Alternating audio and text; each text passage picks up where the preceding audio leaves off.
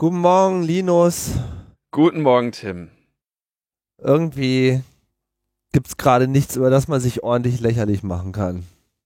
Wir können es ja mal mit einem lustigen Hassgesetz versuchen.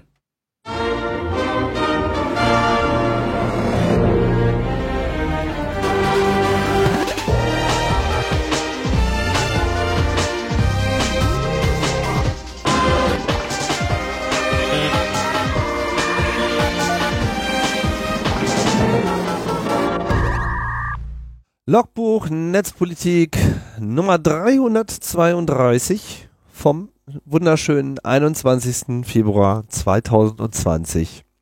Linus. Ja. Das wird bestimmt eine total unterhaltsame Sendung heute. Ach, wir kloppen einfach ein paar Hanauer.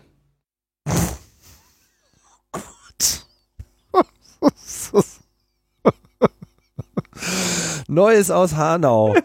ja. Ah, Wir machen, wir machen gut einfach an. mal Feedback. fängt gut an. Zur letzten Sendung gab es äh, sehr schönes und sehr viel Feedback. Das stimmt. Ähm, nee, zur vorletzten und zur letzten, also ja, zu allen. Mhm. Aber äh, ich beziehe mich jetzt primär erstmal auf die vorletzte, wo ich ja noch mit dabei war. Richtig. Ähm, und zwar hatten, äh, ich lese einfach mal so ein bisschen vor. Mhm. Kartoffelmarmelade hat kommentiert, Indie-Media und Alta-Media sind meiner Ansicht nach nicht vergleichbar. Meines Wissens, und der Wikipedia-Artikel bestätigt das, hatte Alta-Media eine Redaktion, die Artikel verfasste und aus anderen Quellen übernahm. Es gab also eine Gruppe, die Artikel verfasste, die gemeinschaftlich handelte und für alle Artikel verantwortlich war. Aus meiner Erinnerung und dem Überfliegen einiger Zeitungsartikel aus der Zeit gewinne ich den Eindruck, dass die Artikel auf Alter Media mehrheitlich strafrechtlich relevant waren. In die Media links unten hingegen hatte erstmal alle Artikel übernommen und veröffentlicht, die ihnen zugeschickt wurden, ohne Überprüfung. Also zugeschickt, ne? das Open Posting muss wird noch nicht mal zugeschickt, sondern konnte es einfach veröffentlichen. Eine Moderation fand im Nachhinein statt. Es gab einige Artikel, die scheinbar von den Betreiberinnen stammten, aber die waren weder strafrechtlich waren strafrechtlich nicht relevant, soweit ich weiß. Die Betreiberinnen wurden nie mit zufriedenstellender Gewissheit identifiziert. Es wird sich auf ominöse Geheimdienstkenntnisse berufen.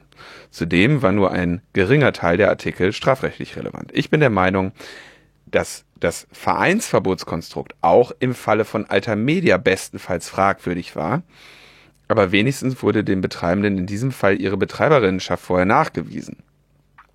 Sie hätten die vorangegangenen Verurteilen wegen Volksverhetzung, das Verwenden von Kennzeichen verfassungswidriger Organisationen und Aufrufe zu Straftaten anfechten können. Sie hätten das Vereinsverbot anfechten können, ohne sich weiter zu gefährden. Ja, sehr gut zusammengefasst, die Unterschiede und Gemeinsamkeiten zwischen den beiden Fällen. Vielen Dank. Ja, das zeigt zumindest, dass es dann wirklich nicht so ohne weiteres vergleichbar ist. Insofern ein sehr hilfreicher Kommentar. Das hätten wir uns auch einfacher machen können. Genau, dann, richtig. Dann äh, J. Punkt, äh, hat kommentiert, Hallo, danke ein weiteres Mal für gute Einordnung zu allen Themen. Kurze Ergänzung zur Hufeisentheorie. Diese besagt nicht nur, dass rechts und links genau gleich schlimm seien, äh, schlimm ist eh ein unpräziser Begriff, sondern sie besagt primär, dass links und rechts ihre Radikalisierung gegenseitig auslöse. Lösen. Und nur die imaginierte Mitte sei in der Lage, diesen extremen Lagern Gegensteuer zu geben. Eigentlich ist die Hufeisentheorie oft Ausdruck einer radikalisierten Mitte. Im Gegenteil, wenn man es geschichtlich betrachtet, konnte sich der Faschismus immer nur dann durchsetzen, wenn die Mitte sich nicht mehr dagegen gesperrt hat. Und darum wurde die Fishhook-Theorie entworfen, die besagt, dass die menschenverachtende Radikalisierung der Rechten durch die Mitte gespiesen wird. Illustriert eben mit einem Fischerhaken, der sich ähm, in der Mitte hin zurückbiegt. Genau dies wurde ja in Thüringen bestens illustriert. Hm. Auch dafür vielen Dank, weil äh, so genau und so gut hätte ich das nicht erklären können und war mir, glaube ich, auch wahrscheinlich deswegen nicht so klar. Ja, ist auch eine interessante These. Äh, heißt ja im Prinzip auch, dass man ähm, Loonies am Rand sehr wohl ertragen kann und es keinen Anlass gibt, äh, ihnen gleich hinterher zu äh, rennen, weil genau dadurch, dass man das tut, äh, fördert man sozusagen ihre Agenda. Genau. Kommen wir ja heute im Laufe der Sendung sicherlich auch nochmal drauf zurück. Oh ja. Ähm, Herbert hat kommentiert, ähm, den Kommentar habe ich etwas abgekürzt. Dazu möchte ich den Amazon-Fall vor circa elf Jahren erinnern, der mir dazu einfällt. Die hatten damals ein Problem mit Buchlizenzen und haben dann von den Geräten der Kunden rückwirkend die illegal verkauften Bücher wieder gelöscht. Das stimmt. Und das Buch auf was jetzt? 1984. Äh, auf was bezieht sich das jetzt? Ähm, achso, der bezieht sich auf diese ganze Frage mit, äh, wenn dein Produkt irgendwie in Software abgebildet ist und es per Fernwartung äh, dem ah. Kunden wieder weggenommen werden kann. Und Herbert bezieht sich auf den Fall, ich weiß nicht, ob es vor elf Jahren war oder vor, vor neun oder vor zehn, wie auch immer. Da wurde, äh, hat jemand quasi 1984 als E-Book verkauft an Amazon-Kunden Mhm. Und es hatte aber nicht wirklich die Lizenzen. Also er hatte quasi einfach eingestellt und hier äh, 1984 für Kindle, so, ja. Und dann hat sich irgendwann rausgestellt, dass das ähm, eben nicht okay war, so dass der nicht die Rechte hatte, dieses Buch zu verkaufen. Und dann hat Amazon quasi von seinen Kunden dieses 1984 einfach wieder remote gelöscht vom Kindle. Was natürlich blöd ist, weil du, also 1984 beispielsweise eben ein Buch ist, was viel in Schulen gelesen wird. Und die, äh, jetzt weiß ich natürlich nicht, ob es irgendwo auf der Welt schon so eine moderne Schule gibt, dass die Kind mal mit dem Kindle lesen könnte. Aber natürlich auch Notizen, Annotationen und sonstiges waren dann halt wieder gelöscht. Genau. Also sowieso sehr viele Parallelen zu diesem ganzen ähm, also zu solchen digitalen Erwerb, weil ja zum Beispiel auch das digitale Erbe irgendwie eine, eine, ein Thema ist, was noch nicht so ganz geklärt ist. Ne? Also kannst du deine MP3-Sammlung ver vererben oder nicht? Ja. ja. Oder, oder hat eben, haben die anderen, wenn sie die dann in den Fingern haben, nicht die, die, die Rechte an diesen, an diesen MP3s. Und ähnlich geht natürlich dann auch weiter mit Zugängen in Social Networks und sonstigen Scherzen. Oder auch nicht nur vererben, sondern auch äh, verschenken. Ja, mir fällt jetzt gerade so, als, als du gesagt hast, kann man das vererben, fiel mir gleich wieder ein, so, oh ja, Erbschaftsrecht, unser großes äh, Problem. Weißt du, Großteil äh, des, des Vermögens der herrschenden Klasse wird quasi durch durch Erbe weitergereicht und es gibt einfach viele Leute, die äh, nie einen Finger haben regen müssen, um irgendwie äh, sehr viel Geld und damit sehr viel Einfluss zu haben. Und das ist halt auch so ein bisschen die Grundlage unserer Ungerechtigkeit. Nicht die einzige, aber auf jeden Fall ein wichtiger Teil davon, so, ne? Und ähm, natürlich, wenn man so ein bisschen Vorsorge auch äh, haben für die Kinder, finde ich auch äh, angemessen. Ähm, aber genauso könnte man ja auch sagen, warum kann ich auch nicht das, was ich digital gekauft habe, auch verschenken? Ja? Also kann ich etwas, was ich digital gekauft habe, jemand anderem schenken und dann geht es sozusagen in seinen Lizenzbesitz über. Geht halt auch derzeit nicht was nee. man mit einer CD machen kann. Könnte, könnte Amazon aber zum Beispiel natürlich auch dann unter ihrem DRM-Regime trotzdem ermöglichen. Ne? Durchaus denkbar und nicht nur Amazon. So, dann ein Kommentar von Wikileaks-Historiker. Erstens, Wikileaks hat von Anfang an nicht nur Daten veröffentlicht, sondern die auch redaktionell eingeordnet erklärt, Kontext geliefert. Nur ein Beispiel von 2008, äh, das war das BKA-Leak. Ähm, so, der Wiki-Teil des Namens war ja auch die Idee, gemeinsam einzuordnen und zu berichten. Ja, kann man jetzt sehen, wie viel da so eingeordnet und berichtet wurde. Ich meinte mit der redaktionellen Aufarbeitung natürlich auch irgendwie Sachen äh, löschen, Sachen nach und nach veröffentlichen und mit Sicherheit waren die Afghan Warlocks und äh, was es da alles gab, die wurden halt von den anderen Medienhäusern sicherlich sehr viel mehr aufgearbeitet in einem Rahmen, der journalistisch genannt werden kann, als jetzt irgendwie mal ein Dokument, was Wikileaks mal von, von BKA veröffentlicht hat. Ne? Ja, und ganz am Anfang war das, war das auch nicht unbedingt so. Also das. Es war äh, nicht Open Posting, das stimmt schon. Also am Anfang gab es auch, sagen wir mal, diese Mentalität in dem Projekt noch nicht so in dem Maße, sondern da war das halt auch im Wesentlichen so, naja Gott, äh, euer Problem. So, das hat sich dann äh, ja. zwar am Anfang, aber auch eben erst dann äh, entwickelt und durchgesetzt, dieser journalistische Gedanke. Dann ein wichtiger Punkt, den wir in der letzten Sendung, also den wir in den früheren Sendungen sehr viel mehr betont haben, sagt ähm, der Wikileaks-Historiker. Zweitens, Assange Assanges Begründung, warum er nicht nach Schweden wollte, war, dass die ihn an die USA ausliefern. Das war nie unwahrscheinlich. Er hat das aber gesagt, als er in UK war. Und dass die ihn jetzt nicht nur theoretisch ausliefern könnten, sondern auch praktisch tun, beweist sich ja jetzt. Ungereimtheiten hin oder her. Damit gibt es keinen nachvollziehbaren Grund, sich Schweden nicht zu stellen. Stattdessen kamen antifeministische Tiraden wie Schweden ist das Saudi-Arabien des Feminismus.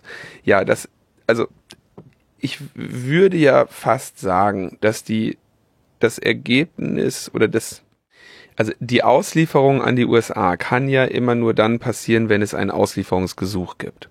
Und das Auslieferungsgesuch gab es diese gesamte Zeit über nicht. Diese gesamte Zeit über, damit meine ich insbesondere die Zeit, die er in der ecuadorianischen Botschaft saß. Und ähm, das erscheint mir, wenn man sich jetzt hier mal so den Lauf der Dinge anschaut, dann doch eben ziemlich genau absichtlich so gewesen zu sein. Also seine, wenn wir jetzt mal blicken auf die sieben Jahre in der ecuadorianischen Botschaft mit einem schwebenden, nicht abgeschlossenen, irgendwie komischen äh, Verfahren in Schweden wegen sexueller ähm, Straftaten. Ähm, das kam irgendwie alles zu einem sehr zügigen Ende, als er auf einmal aus dieser Botschaft raus war. Und es scheint schon so zu sein, dass das eben eine, ein strategischer Schritt war, zu sagen, alles klar, solange der sich uns entzieht durch seinen Aufenthalt in der ecuadorianischen Botschaft, halten wir einfach dieses Damoklesschwert über ihn, weil wir wissen, dass jeder, der mal über ihn berichten muss, in egal welchem Zusammenhang, immer sagen muss, versteckt sich in der ecuadorianischen Botschaft, weil äh, um einem Ermittlungsverfahren gegen wegen sexueller Straftaten in Schweden zu entgehen. Und das ist natürlich etwas, wenn du jemanden so, so einem Vorwurf sieben Jahre lang aussetzt und dass sich daran etwas ändert, dann passiert das in der Regel nicht ohne Absicht. Ja, unterschreibe ich. Dann drittens, die Ausführungen über die Motive der Frauen sind interessant aber auch nur ein weiteres Mansplaining, was die Frauen eigentlich wollen. Interessanter wäre, was sie selbst dazu öffentlich sagen, und das haben sie, as far as I know, äh, haben sie ihren äh, Vorwürfen nie widersprochen. Ja, da bin ich mir noch nicht mal so sicher. Die sind sehr selten in Erscheinung getreten. Und ich muss sich natürlich auch vorstellen, das waren ja irgendwelche Privatpersonen, ja.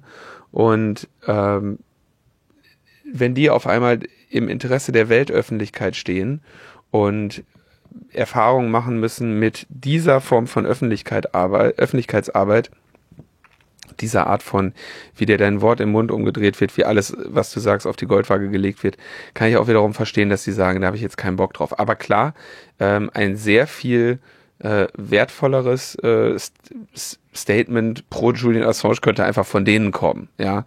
Und das ist natürlich schon richtig, dass hier diese Melzer-Geschichte ähm, das große äh, Thema ist, aber diese beiden irgendwie nach wie vor hier nicht so wirklich sich öffentlich in dem Ausmaß geäußert haben, wie es jetzt hier Melzer tut. Ähm, in die gleiche Richtung kommentiert auch Tapete. Äh, lieber Linus, äh, danke für die detaillierte Ausführung des Machtmissbrauchs und der Folter im Fall Julio Assanchow.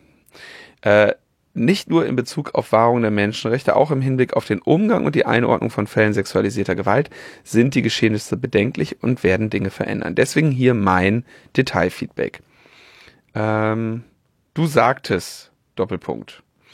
Ähm, es teilte sich sehr früh in zwei Lager. Ich überspitze das jetzt mal. Die einen, die sagten, das sei eine reine Verschwörung gegen Julian Assange und die anderen, die sagten, naja, irgendwas wird schon dran gewesen sein und der kann ja ein grandioser Anführer einer Leaking-Plattform sein und ein Arschloch. Die meisten Leute sagen, er ist beides.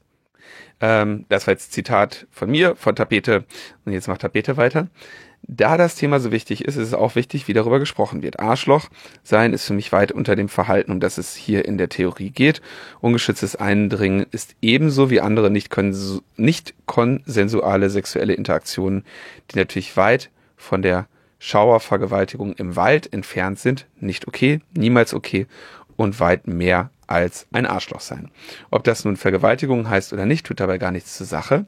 Aber wenn du etwas überspitzt darstellst, dann wünsche ich mir, gerade im Hinblick darauf, wie schwierig es derzeit ist, ähm, Akzeptanz für die betroffenen Perspektive sexualisierter Gewalt herzustellen, dass die überspitzte Variante der Vergewaltigungsvorwürfe nicht als ein Arschlochsein verharmlost wird, sondern in dem Zuge auch benannt wird.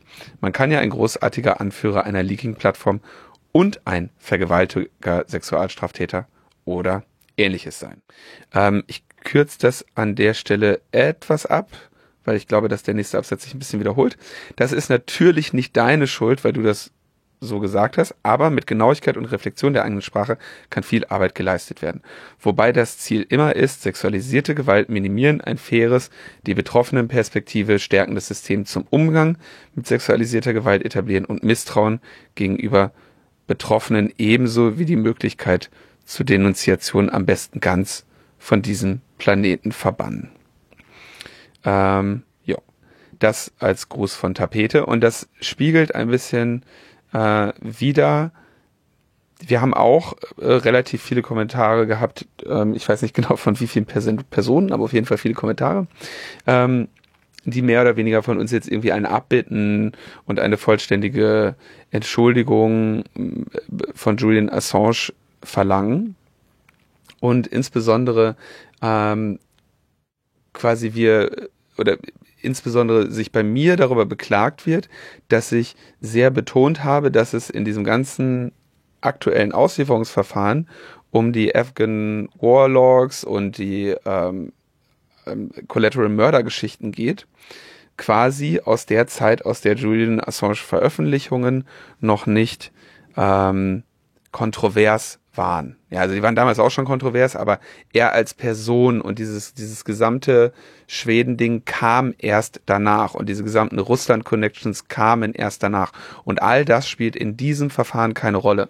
Da wurde sich darüber beklagt, dass ich das so sehr betone.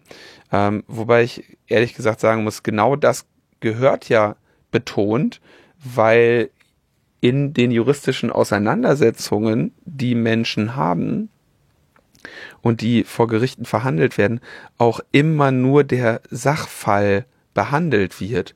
Und auch nur in dem Sachfall werden deine Rechte, äh, sind deine Rechte relevant. Ne? Du kannst also ein, äh, sagen wir mal, ein Vergewaltiger sein, ein verurteilter Vergewaltiger und ein freigesprochener Mörder. Ja, weil du einen Mord nicht begangen hast, eine Vergewaltigung aber schon. Und beides sind äh, vor einem Gericht eben unterschiedliche Verfahren. Und deswegen habe ich das so betont. Fand ich jetzt eigentlich relativ äh, okay, das so zu betonen, aber anderen hat das nicht so gefallen. Deswegen wollte ich das jetzt auch nochmal kurz erwähnen. Ja, ich meine, diese ganze Geschichte ist ein totales Minenfeld so. Und ähm, letztlich, wenn ich zurückdenke, also erstens, wir behandeln diesen Assange, was heißt Fall, also Assange als Person und Wikileaks als Projekt im Prinzip seit, seit wir diesen Podcast gestartet haben. Ich glaube tatsächlich seit Folge 1, ja. Und äh, immer, immer wieder aus den verschiedensten Aspekten. Und ich kann mich ehrlich gesagt nicht so richtig erinnern, dass wir uns eigentlich überhaupt irgendwann mal so richtig auf eine Seite äh, geschlagen hätten, weil es immer alles sehr schwierig war. Also sowohl ähm, der Umgang ja, also die Methode von Wikileaks hat von Anfang an so Fragezeichen aufgeworfen. Trotzdem war da eben auch immer sehr viel Unterstützenswertes drin und die offengelegten Sachen waren ja in der Regel auch wirklich krass. Also es ist ja nicht so, dass jetzt diese Informationen als solche vollkommen unwichtig gewesen wären, es sind einfach Kriegsverbrechen und ähm, Zusammenhänge politischer äh, Verwerfung, finanzieller äh, Ströme etc., die einfach nennenswert sind und die auch äh, auf internationaler Bühne unserer Meinung nach diskutiert äh, gehören. So. Und dazu hat sich dann eben einfach noch dieses Drama seiner Person entwickelt, wo es einfach auch für uns schwierig war, ähm, da eine, eine Rolle zu finden. Und wir haben es dann eben auch teilweise mit äh, Humor probiert, ja, also wie sich das zum Beispiel in diesem Julio Assanges äh, äh, Ding widerspiegelt, so dieses so, ja, jetzt ist er irgendwie Ecuadorianer, ähm, weil, weil es eben einfach auch nicht so einfach ist, hier immer mit so einer klaren äh, das ist gut, das ist böse, das ist richtig, das ist falsch zu kommen. Das, also erstmal, weil wir es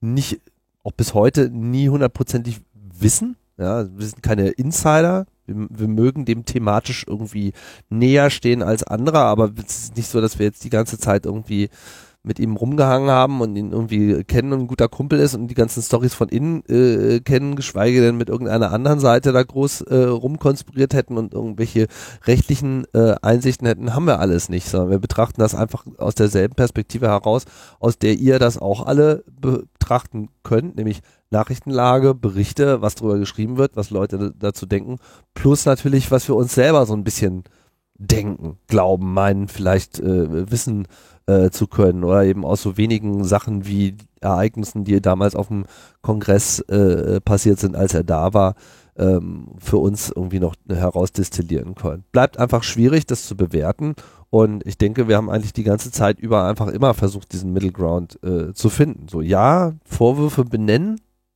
ja, aber eben auch nichts Genaues weiß man nicht, offen lassen, ob es so ist. Und wenn wir jetzt sozusagen immer Flack aus beiden Seiten kriegen mit, oh, ihr verurteilt ihn aber nicht ausreichend oder ihr äh, äh, erkennt ihn nicht ausreichend als Heiligen an, muss ich sagen, so, solange beides kommt, sind wir wahrscheinlich sogar ganz, ganz richtig in unserer Ausrichtung.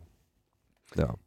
Ja, ich finde das sehr schön, dass du sagst, wir haben irgendwie überhaupt gar keine Ahnung von nichts. Also das, äh, man muss jetzt nicht lange googeln, um sich zusammenzuzählen, dass wir wahrscheinlich schon auch den ein oder anderen Kontakt haben, den andere nicht haben in diese Richtung. So.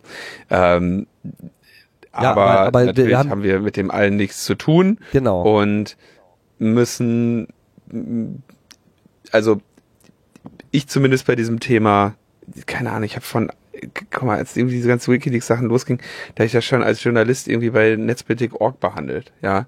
Und ähm, diesen Kram verfolgt man dann halt über Jahre und ja, das ist irgendwie, da ist vieles im Wandel. Und da gab es so viele Geschichten, die wir hier auch nicht unbedingt mh, hm, nochmal aufgerollt haben, wie damals das Ausscheiden von Daniel ähm, Domscheit-Berg, der bei uns Sendungsgast auch schon mal war. Ne? Da erinnern sich vielleicht einige dran. Und diesen ganzen Kram, das kann man natürlich auch nicht jedes Mal alles würdigen. Und da kann ich auch ein bisschen nachvollziehen, dass es dann Leute gibt, die, sag ich mal, vielleicht ähnlich nah dran sind oder uns ähnlich nah dran vermuten, die sich dann jedes Mal ärgern, wenn wir irgendwie den Aspekt oder den Aspekt dann nicht mit be be berücksichtigt haben. Ähm, insgesamt habe ich trotzdem den Eindruck, dass wir diesen ganzen Wikileaks-Kram immer ähm, erstens schon von allen Facetten versucht haben zu würdigen und das ist uns, glaube ich, auch immer ganz gut gelungen und ähm, dass wir vor allem, und das fand ich ganz interessant, glaube ich, dass wir der Podcast sind, der darüber über die Jahre am meisten gesprochen hat. So, also ich kenne wenige Veröffentlichungen, die sich so intensiv mit, mit Assange immer wieder auseinandergesetzt haben. Inklusive übrigens, glaube ich, Netzpolitik.org nicht mehr. Also die glaube ich nicht, dass die sich noch so viel über jeden kleinen Assange-Furz äh, unterhalten haben wie wir. So, also das äh, ist schon eines unserer äh, und ähm, ja auch zugegebenermaßen meiner Lieblingsthemen seit eben über einem Jahrzehnt.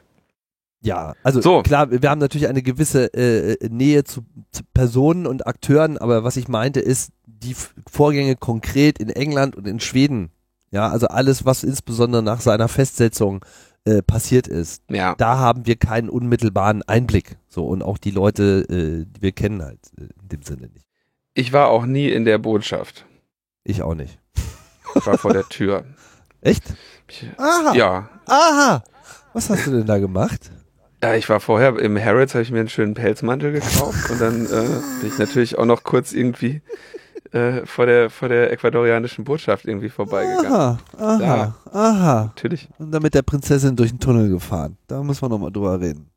Einmal, einmal das Handy in den IMSI-Catcher einbuchen, wird man ja wohl dürfen. So, äh, bei der Gelegenheit äh, weisen wir nochmal hin auf die Petition von Reporter ohne Grenzen die jetzt nämlich eine Petition gemacht haben. Wir fordern Großbritannien auf, Wikileaks Gründer Julian Assange nicht an die USA auszuliefern. Dort drohen ihm bis zu 175 Jahre Haft. Allein dafür, dass er internationalen Medien Informationen zur Verfügung gestellt hat, die von großem öffentlichem Interesse waren. Die Zeit drängt. Am 24. Februar beginnt in London die Anhörung zum Auslieferungsverfahren. Ja, und da haben sie natürlich so viel kürzer kann man das auch nicht richtig äh, zusammenfassen.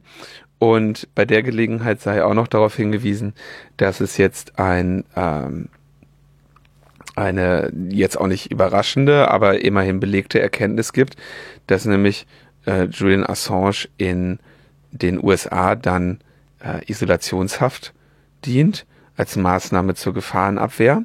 Ja, also nicht zur Bestrafung, sondern ne, also den Assange, den, den können wir nur äh, isoliert äh, festhalten, weil der könnte ja aus der Haft Informationen veröffentlichen, die die nationale Sicherheit der USA gefährden könnten. Also mit anderen Worten, ich sag mal, ein wer sich mit WikiLeaks damals schon auseinandergesetzt hat, kennt sicherlich noch das Insurance-File, eine äh, relativ große Datei, die WikiLeaks kommentarlos veröffentlicht hat, als Torrent und die Leute gebeten hat, diese ähm, aufzubewahren, sollte es einmal notwendig werden, würden sie das Passwort zur Entschlüsselung dann mitteilen. Das ist natürlich schon auch eine ganz, ganz coole Maßnahme. Das hatte ich ganz vergessen irgendwie. Was ist denn da drin? Sag mal, Linus, was ist denn da drin? Du weißt das doch bestimmt. Du hast doch da, du hast doch da, du hast doch, du warst doch vor der Botschaft. Du hast doch da rumgestanden mit deinem Pelzmann. Das war eine größere Datei. Ah. Ähm, das Passwort sage ich dir nach der Sendung. Okay. So, und dann, ähm, das, da, jetzt sagen die halt, naja, der könnte ja weitergehen, hat er auch aus Ecuador aus der Botschaft auch. Ist natürlich totaler Unsinn, weil äh, es ist ja schon so, dass WikiLeaks immer noch ein funktionierendes Team hat und wenn der, äh, wenn der weggekerkert wird, dann werden sicherlich ganz andere Leute würden, äh, wenn es denn den Auslöser gibt, die Passwörter zum Insurance-File veröffentlichen oder weitere Veröffentlichungen ähm, weiterführen. Und dann gibt es noch ein wichtiges Statement, wie ich denke, von Edward Snowden in dem Zusammenhang. Ähm, der sagte, das Verfahren gegen Julian Assange stellt einen Prä Präzedenzfall dar, der nicht nur ihn, sondern auch unabhängigen und kritischen Journalismus in allgemein kriminalisieren soll. Und Snowden betont da vor allem einen wichtigen Aspekt. Gegen Assange hat die US-Regierung viel weniger an der Hand als gegen mich. Ich habe tatsächlich Daten beschafft, ich hatte einen Vertrag mit der Regierung, Assange dagegen hat kein einziges Dokument selbst beschafft, er hat lediglich Dokumente entgegengenommen, trotzdem bekommt er weniger Unterstützung als ich. Ähm, wir müssen die Freiheit des Journalismus gerade dann verteidigen, wenn er unbequem ist und uns nicht gefällt. Bequemer Journalismus braucht unseren Schutz in der Regel nicht, sagte Snowden. Finde ich auch sehr wichtig. Nochmal, also jetzt alle auf, auf. Die Petition von Reporter ohne Grenzen. Alright. Ja. Tim, Tim, wusstest du übrigens, dass ähm, es in den USA unterirdische Militärbasen gibt, in denen der Teufel angebetet wird und Kinder gefoltert? Ist mir, ist mir neu. Hat, ja. Hatte ich jetzt nur so in Teilen bisher von gehört. Aber man hört ja immer wieder so Sachen im Netz. Das ist, äh, man weiß ja nicht. Was stimmt. Wenn man sich erstmal von den Mainstream-Media verabschiedet hat, dann hört man dann, also, und dann im Internet liest, was, wie es wirklich läuft, ne? Ja. Dann äh, bleibt eigentlich nur noch ein Schluss. Tja, ähm, in Hanau hat gestern ein Incel ähm, neun Menschen in einer, in, in zwei Shisha-Bars in der Hanauer Innenstadt getötet, danach seine Mutter und zuletzt sich selbst. Ja. Und die, sagen wir mal, die Begründung, die er dafür anführt, er ein Manifest veröffentlicht und auch irgendwie eine Reihe an Videos, die ähm, ja von durchaus, also je nachdem, wie viel man schon getrunken hat, äh, unterhaltsam sein könnten, aber eigentlich in, in relativ schockierend äh, tiefe Form von Verschwörungstheorien und wahrscheinlich psychischer Krankheit zeigen.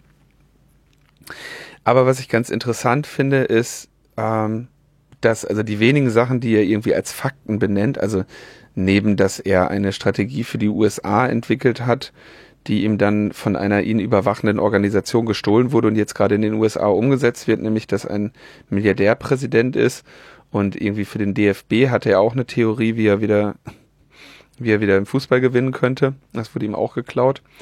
Ähm, kommt er auf solche Ideen wie das äh, täglich ein Deutscher, täglich ein Deutscher von einem Ausländer getötet würde. Ähm, was nicht stimmt. Ja, also das äh, stimmt nicht.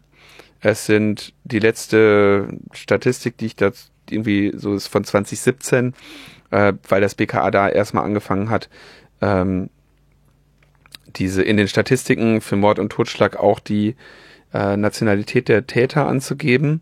In 2017 sind 731 Menschen einem Mord oder einem Totschlag zum Opfer gefallen und 83 äh, davon waren Fälle, in denen das Opfer deutsch war und ein nicht deutscher Täter ermittelt wurde. Ja, das ist also nicht einer pro Tag, sondern alle vier bis fünf Tage. Ja, äh, macht einen Unterschied für seine Rechnung, die er rechnet das nämlich dann auf 10, 20 Jahre hoch und meint, hier werden irgendwie Un Unmengen an Menschen getötet.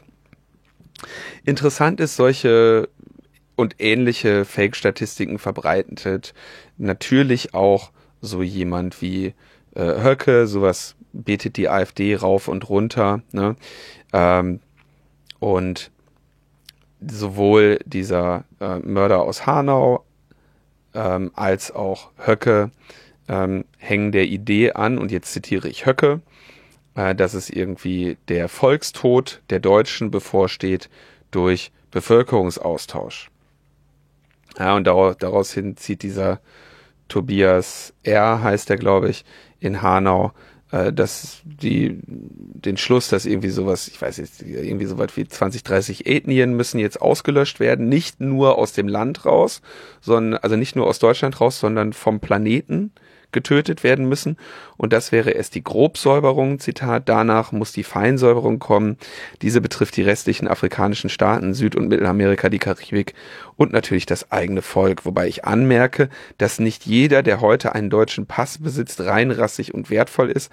Eine Halbierung der Bevölkerungszahl kann ich mir vorstellen. Ja, schreibt er in seinem ähm, Manifest. Ähm, Außerdem, ja, dass es irgendwie die irgendwelche unterirdischen US-Militärbasen gibt und äh, so weiter und so fort.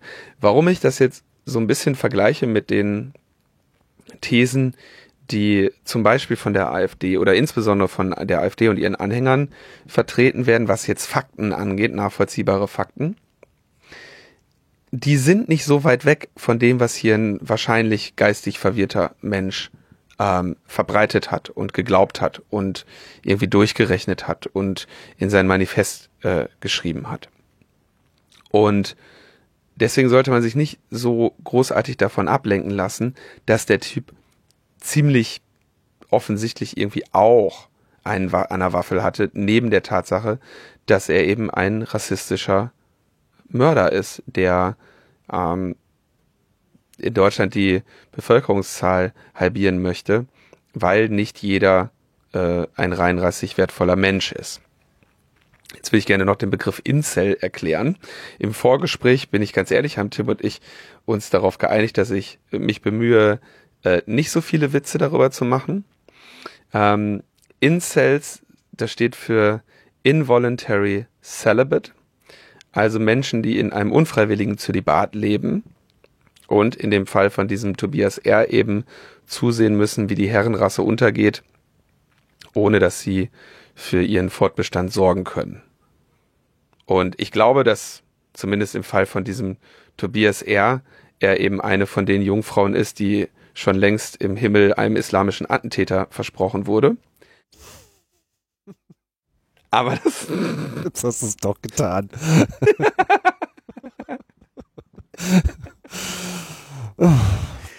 ähm, ähm, und es, ich habe da, Netzpolitik.org hatte da auch, glaube ich, vor einigen Wochen einen Attentat drüber, äh, einen Attentat, einen Podcast drüber, ähm, dass es eben, dass das eine äh, zunehmende Bevölkerungsgruppe ist, die irgendwie ihre Frustration darüber, dass sie irgendwie keinen Zugang zum anderen Geschlecht finden, äh, ausgerechnet in irgendwelchen fremdenfeindlichen Theorien und Fremdenhass unterbringen. Und ich verstehe, also und natürlich Frauenhass, ne? Also das äh, natürlich was, erstmal. Was heißt ausgerechnet? Also ich meine, das ist ja nun wirklich alles äh, tausendmal schon da gewesen. So, ich meine, was aus aus solchen, ich sag mal, psychischen Situationen, die das ja letztlich sind, ja, das ist ja jetzt nicht so ein so ein Zustand von irgendwie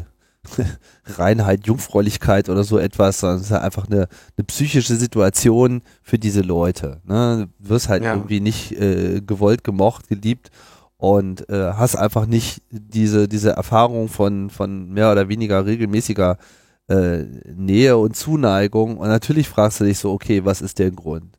Und diese ganze rassistische öffentliche Diskussion, die halt nicht nur, aber eben derzeit vor allem von der AfD in die Öffentlichkeit getragen wird. Das ist halt immer so dieser Nährboden für, äh, du verstehst nicht, warum du scheiterst. Hier sind einfache Erklärungsmuster und es sind halt immer die anderen. Und diese ganze Verschwörungstheorien, ähm, Archiv, was da noch nachgeliefert wird, ist dann eben einfach auch so ein, so ein wunderbares Erklärungsmodell, Bausteinsystem, was keinerlei nennenswerten Zusammenhang haben muss, äh, aus dem man sich dann einfach das Passende herausgreift und am Ende ist die Rechnung eigentlich immer dieselbe. Die anderen sind schuld und die anderen sind halt die, die man vor allem klar als die anderen wahrnehmen kann. Hat eine andere Hautfarbe, hat ein anderes Geschlecht, kommt aus einem anderen Land, spricht eine andere Sprache, ist nicht aus meiner Region, mag meinen Fußballverein nicht, was auch immer. So, einfache Erklärungsmuster, so. Und die werden dann dankbar aufgenommen, weil sie einem eben selber einerseits erstmal so ein einfaches Erklärungsmuster liefert, so, ah, ich bin ja gar nicht schuld an meinem eigenen Elend, ja. Ist ja gar nichts, was mit, was mit mir zu tun hat, es ist ja von außen herangetragen. Mir wird ja ein Unrecht zugefügt. Es darf ja gar nicht sein. Da muss ja was dagegen getan werden. Und so schiebt man das dann einfach auch ab und äh, setzt sich auch überhaupt nicht damit auseinander, was man denn vielleicht an sich selber ändern kann, um diese Zustände für sich zu verbessern und legt es dann eben auf andere. Und dadurch, dass es in dieser öffentlichen Debatte und immer diesem Ausdehnen des Sagbaren immer weiter getrieben wird, ähm, steigt das, äh, ist das wie so ein, wie so ein Durchlauferhitzer, in dem das einfach immer wieder, immer wieder sich gegenseitig äh, verstärkt und dann eben bei manchen Leuten dann irgendwann einfach die Sicherung durchbrennt und sie dann in so einem totalen Wahnsinn äh, in so einen Amok eben übergehen und sagen, oh Gott, oh Gott, oh Gott, es wird jetzt immer schlimmer, äh, wenn jetzt nicht sofort was getan wird, äh, ja, nach mir die Sinnflut. Und dann bist du an diesem Punkt. Weil dieses Phänomen ja gar nicht so ähm, so wenig verbreitet ist, wie wahrscheinlich vielleicht Menschen und vor allem die Betroffenen äh, denken, ähm, würde ich hier so an der Stelle, ich will jetzt hier keinen großartigen Dating-Ratgeber machen oder so, ne? Aber wenn sich unter unseren Hörern unfreiwillig äh, Zölibatäre ähm, befinden, dann wäre mein erster Tipp, euch nicht den Rat bei denen zu holen, die das gleiche Problem haben, sondern bei denen, die das Problem gelöst haben. Ja, also irgendwie in dem äh, Incels Subreddit wird euch sicherlich nicht der Rat gegeben werden, ähm, mit dem ihr euer Leid lindert. Denn laut Wikipedia wurden inzwischen vier Massenmorde mit insgesamt 45 Toten von Leuten verübt, die sich als Incel selber identifiziert und äh, bezeichnet haben. Ähm, tatsächlich gilt Muttis Rat, auf jeden Topf passt auch ein Deckel. Und es gibt eben ähm, sicherlich auch einige sehr gute ähm, Ratgeber, Empfehlungen oder Angebote in eurer Stadt oder in eurer Umgebung, um eurem Zustand da ein Ende zu bereiten, statt den zum Teil eurer Identität ähm, werden zu lassen. Und ein guter, ähm, guter Gradmesser dafür, wo ihr guten Rat bekommt, ist immer, ob dieser Rat irgendwo eine menschenverachtende Komponente hat. Wenn er das hat, dann ist es in der Regel kein guter Rat. Das gilt genauso für irgendwelche Pickup-Artists, die irgendwie Frauen als Non-Player-Characters irgendwie sehen, die sie irgendwie nur aufreißen und zwar nach Schema F. Wie für irgendwelche Spinner, die sagen, äh, ihr müsst jetzt irgendeine andere Rasse töten, weil die euch die Frauen wegficken. Das ist alles Unsinn. Ja, es gibt ähm, mit Sicherheit äh, sehr guten Rat, der euch erklärt, wie man ähm, in welche Situation man sich begibt, um vielleicht Menschen kennenzulernen und wo man vielleicht auch Menschen findet, die vielleicht ein ähnliches Problem haben und ebenso daran interessiert sind, äh, das Problem zu lösen, aber ähm, irgendwie nicht gerade äh, ebenso auf der Suche nach einem Weg dahin sind. Und ähm, haltet euch bitte an solche Ideen ähm, auch nicht nur, damit ihr nicht irgendwann auf andere Menschen schießt, sondern auch, weil es tatsächlich äh, mitunter halt eben schwere äh, psychologische also sagen wir, schweres psychisches Leid und durchaus krude und unschöne Konsequenzen hat, wenn man sich eben zu lange in einer Situation befindet, in der man unglücklich ist. Und gerade wenn das um solche äh, Phänomene Wertschätzung, Nähe, Sexualität geht, dann geht das eben auch an manchen oder an vielen Menschen nicht spurlos vorüber. Also ähm, bitte sucht euch da Rat von den Leuten, wie bei jedem anderen Problem auch, kriegt man gelöst und am besten durch den Rat von denen, die das Problem vor einem schon mal gelöst haben und nicht dem Rat von denen, die das gleiche Problem einfach auch haben. Ja, jetzt hat natürlich der ganze Fall eine erneute öffentliche Debatte ausgelöst, wie wir das äh, regelmäßig sehen. Die Frage ist immer nur, wie lange hält die Debatte? Ja, also hält sie bis zum nächsten News Cycle oder vielleicht ausnahmsweise mal bis zum übernächsten News Cycle? Kann man derzeit jetzt noch nicht sagen. Hat auf jeden Fall mal wieder so eine andere Dimension. Ich habe zumindest den Eindruck, dass wir mal ein bisschen produktiver in die äh, äh, Richtung schwenken mit, wie soll eigentlich die Debatte mit diesen, ähm, wie soll man denn diese Leute nennen?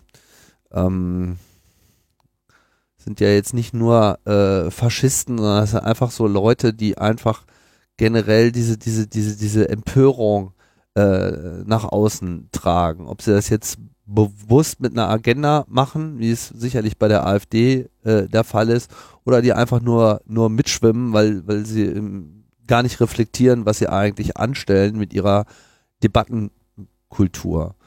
Und äh, die dann eben die Leute, die nicht so gefestigt in ihrem Leben stehen, dann einfach mitziehen. Es ist äh, schwierig. Ich glaube nicht, dass wir da schon äh, angekommen sind, aber ich denke, wir müssen zumindest äh, mal anerkennen, dass jetzt äh, das Thema der Terror kommt gerade von rechts ähm, einfach mal in der Dauer öffentlichen Diskussion äh, final verankern, weil das ist einfach so hier der Hans-Georg Maaßen hat ja noch an dem Tag irgendwie Antifa gleich Nazis getwittert. Ähm, aber okay, der ist auch, glaube ich, äh, der scheint auch. ich wollte ja keine Witze über. Das kann man, das kann man mathematisch schnell auflösen. Also wer Anti-Antifa ist, dann kürzt sich das Anti weg, bleibt einfach noch Fahr über. ja. Kann man sich dann schnell, Leider, ja. kann man sich schnell ausrechnen, was das äh, ergibt. Ja, weiß nicht. Gibt's da für uns äh, also netzpolitischen Aspekt sehe ich jetzt hier gerade nicht. Naja, schon. Naja, gut. Ähm, die Debatte im Netz. Debatte im Netz, die Debatte über Hass im Netz und natürlich die bevorstehende Verschärfung des NetzDG. Da ja natürlich jetzt, diese Debatte wird ja jetzt genau vor dem Hintergrund geführt werden. Das äh, stimmt, auch wenn sie sowieso schon gerade äh, geführt wird.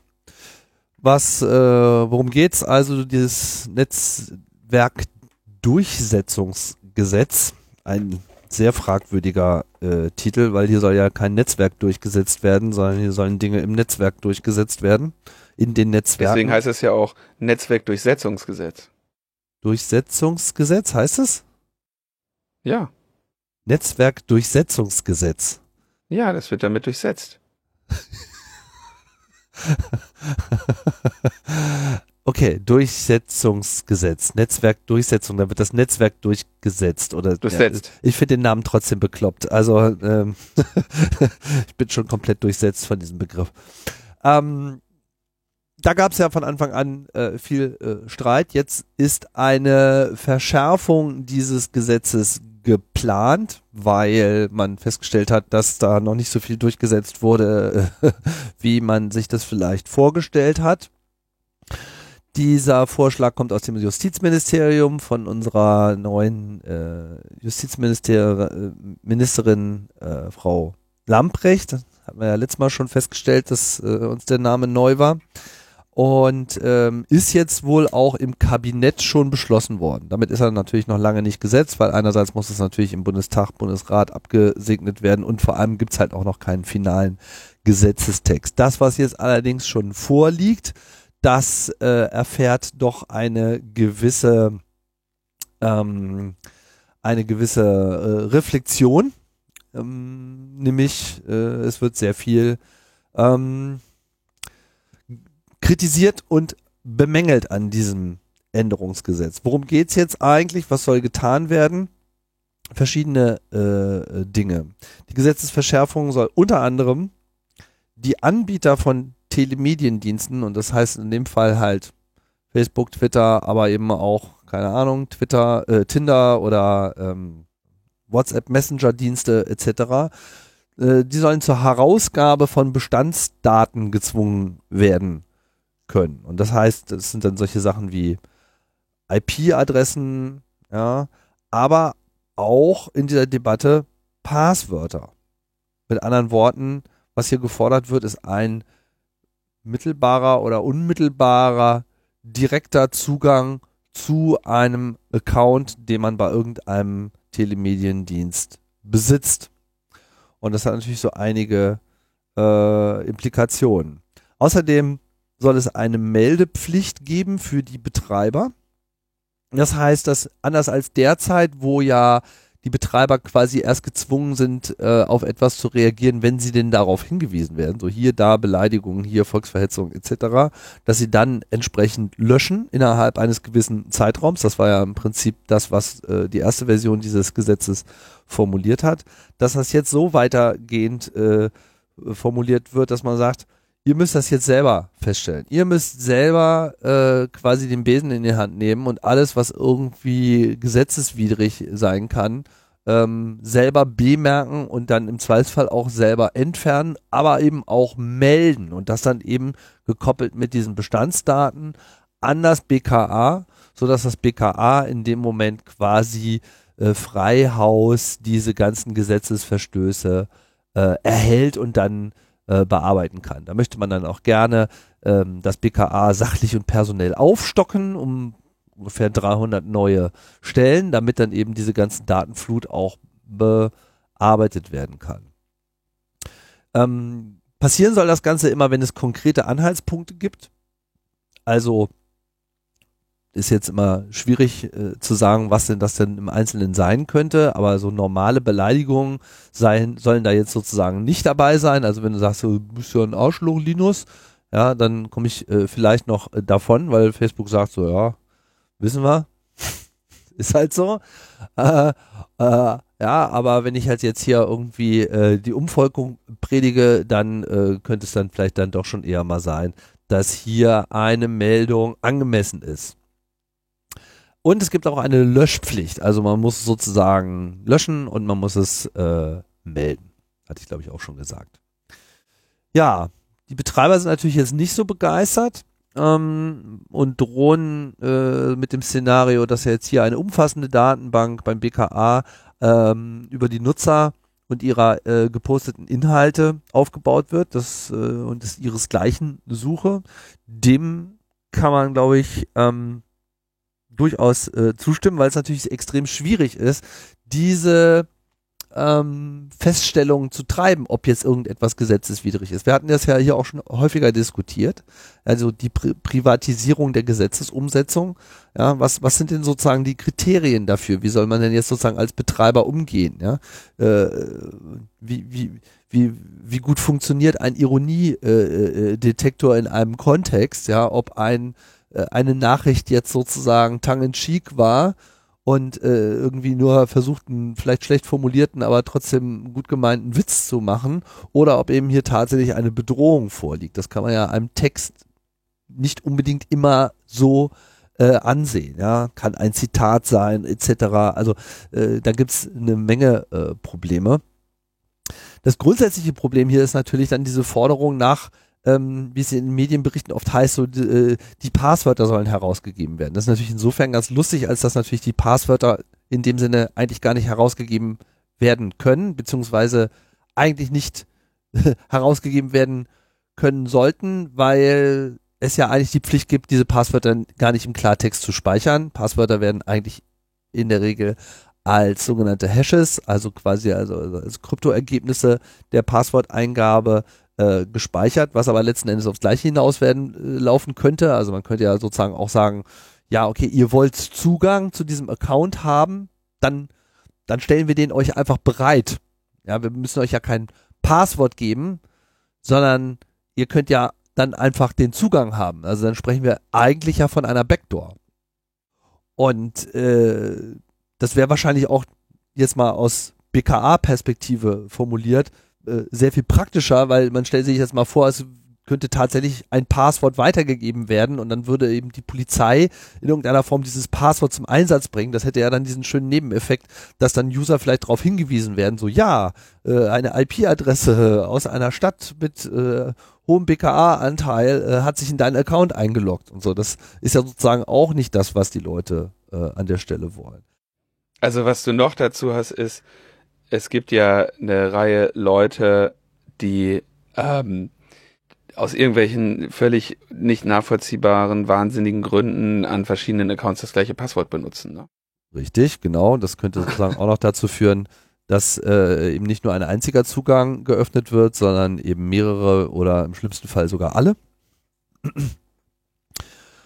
Das äh, gilt es natürlich auch zu ver äh, ver ver vermeiden. Ne? Aber was heißt denn das eigentlich? Also wenn man sich das jetzt mal äh, an, nehmen wir mal Facebook, ne? weil das ist ja sozusagen immer so ein bisschen das Naheliegendste. Das ist ja eben jetzt nicht das Einzige, was jetzt hier davon betroffen wäre, aber es ist natürlich klar, dass es hier vor allem auch vor allem um, um, um Facebook geht oder vielleicht eben auch vor allem um Twitter.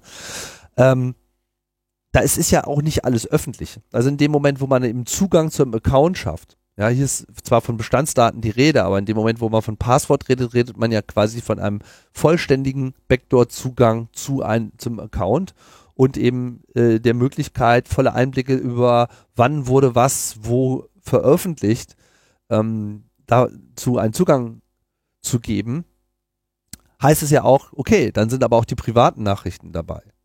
Wenn ich irgendwie Facebook Messenger sehe, dann sehe ich halt alles, was ich in allen Gruppen und alles, was ich eben privat gemacht habe, äh, auch noch. Ist natürlich ein Riesenproblem.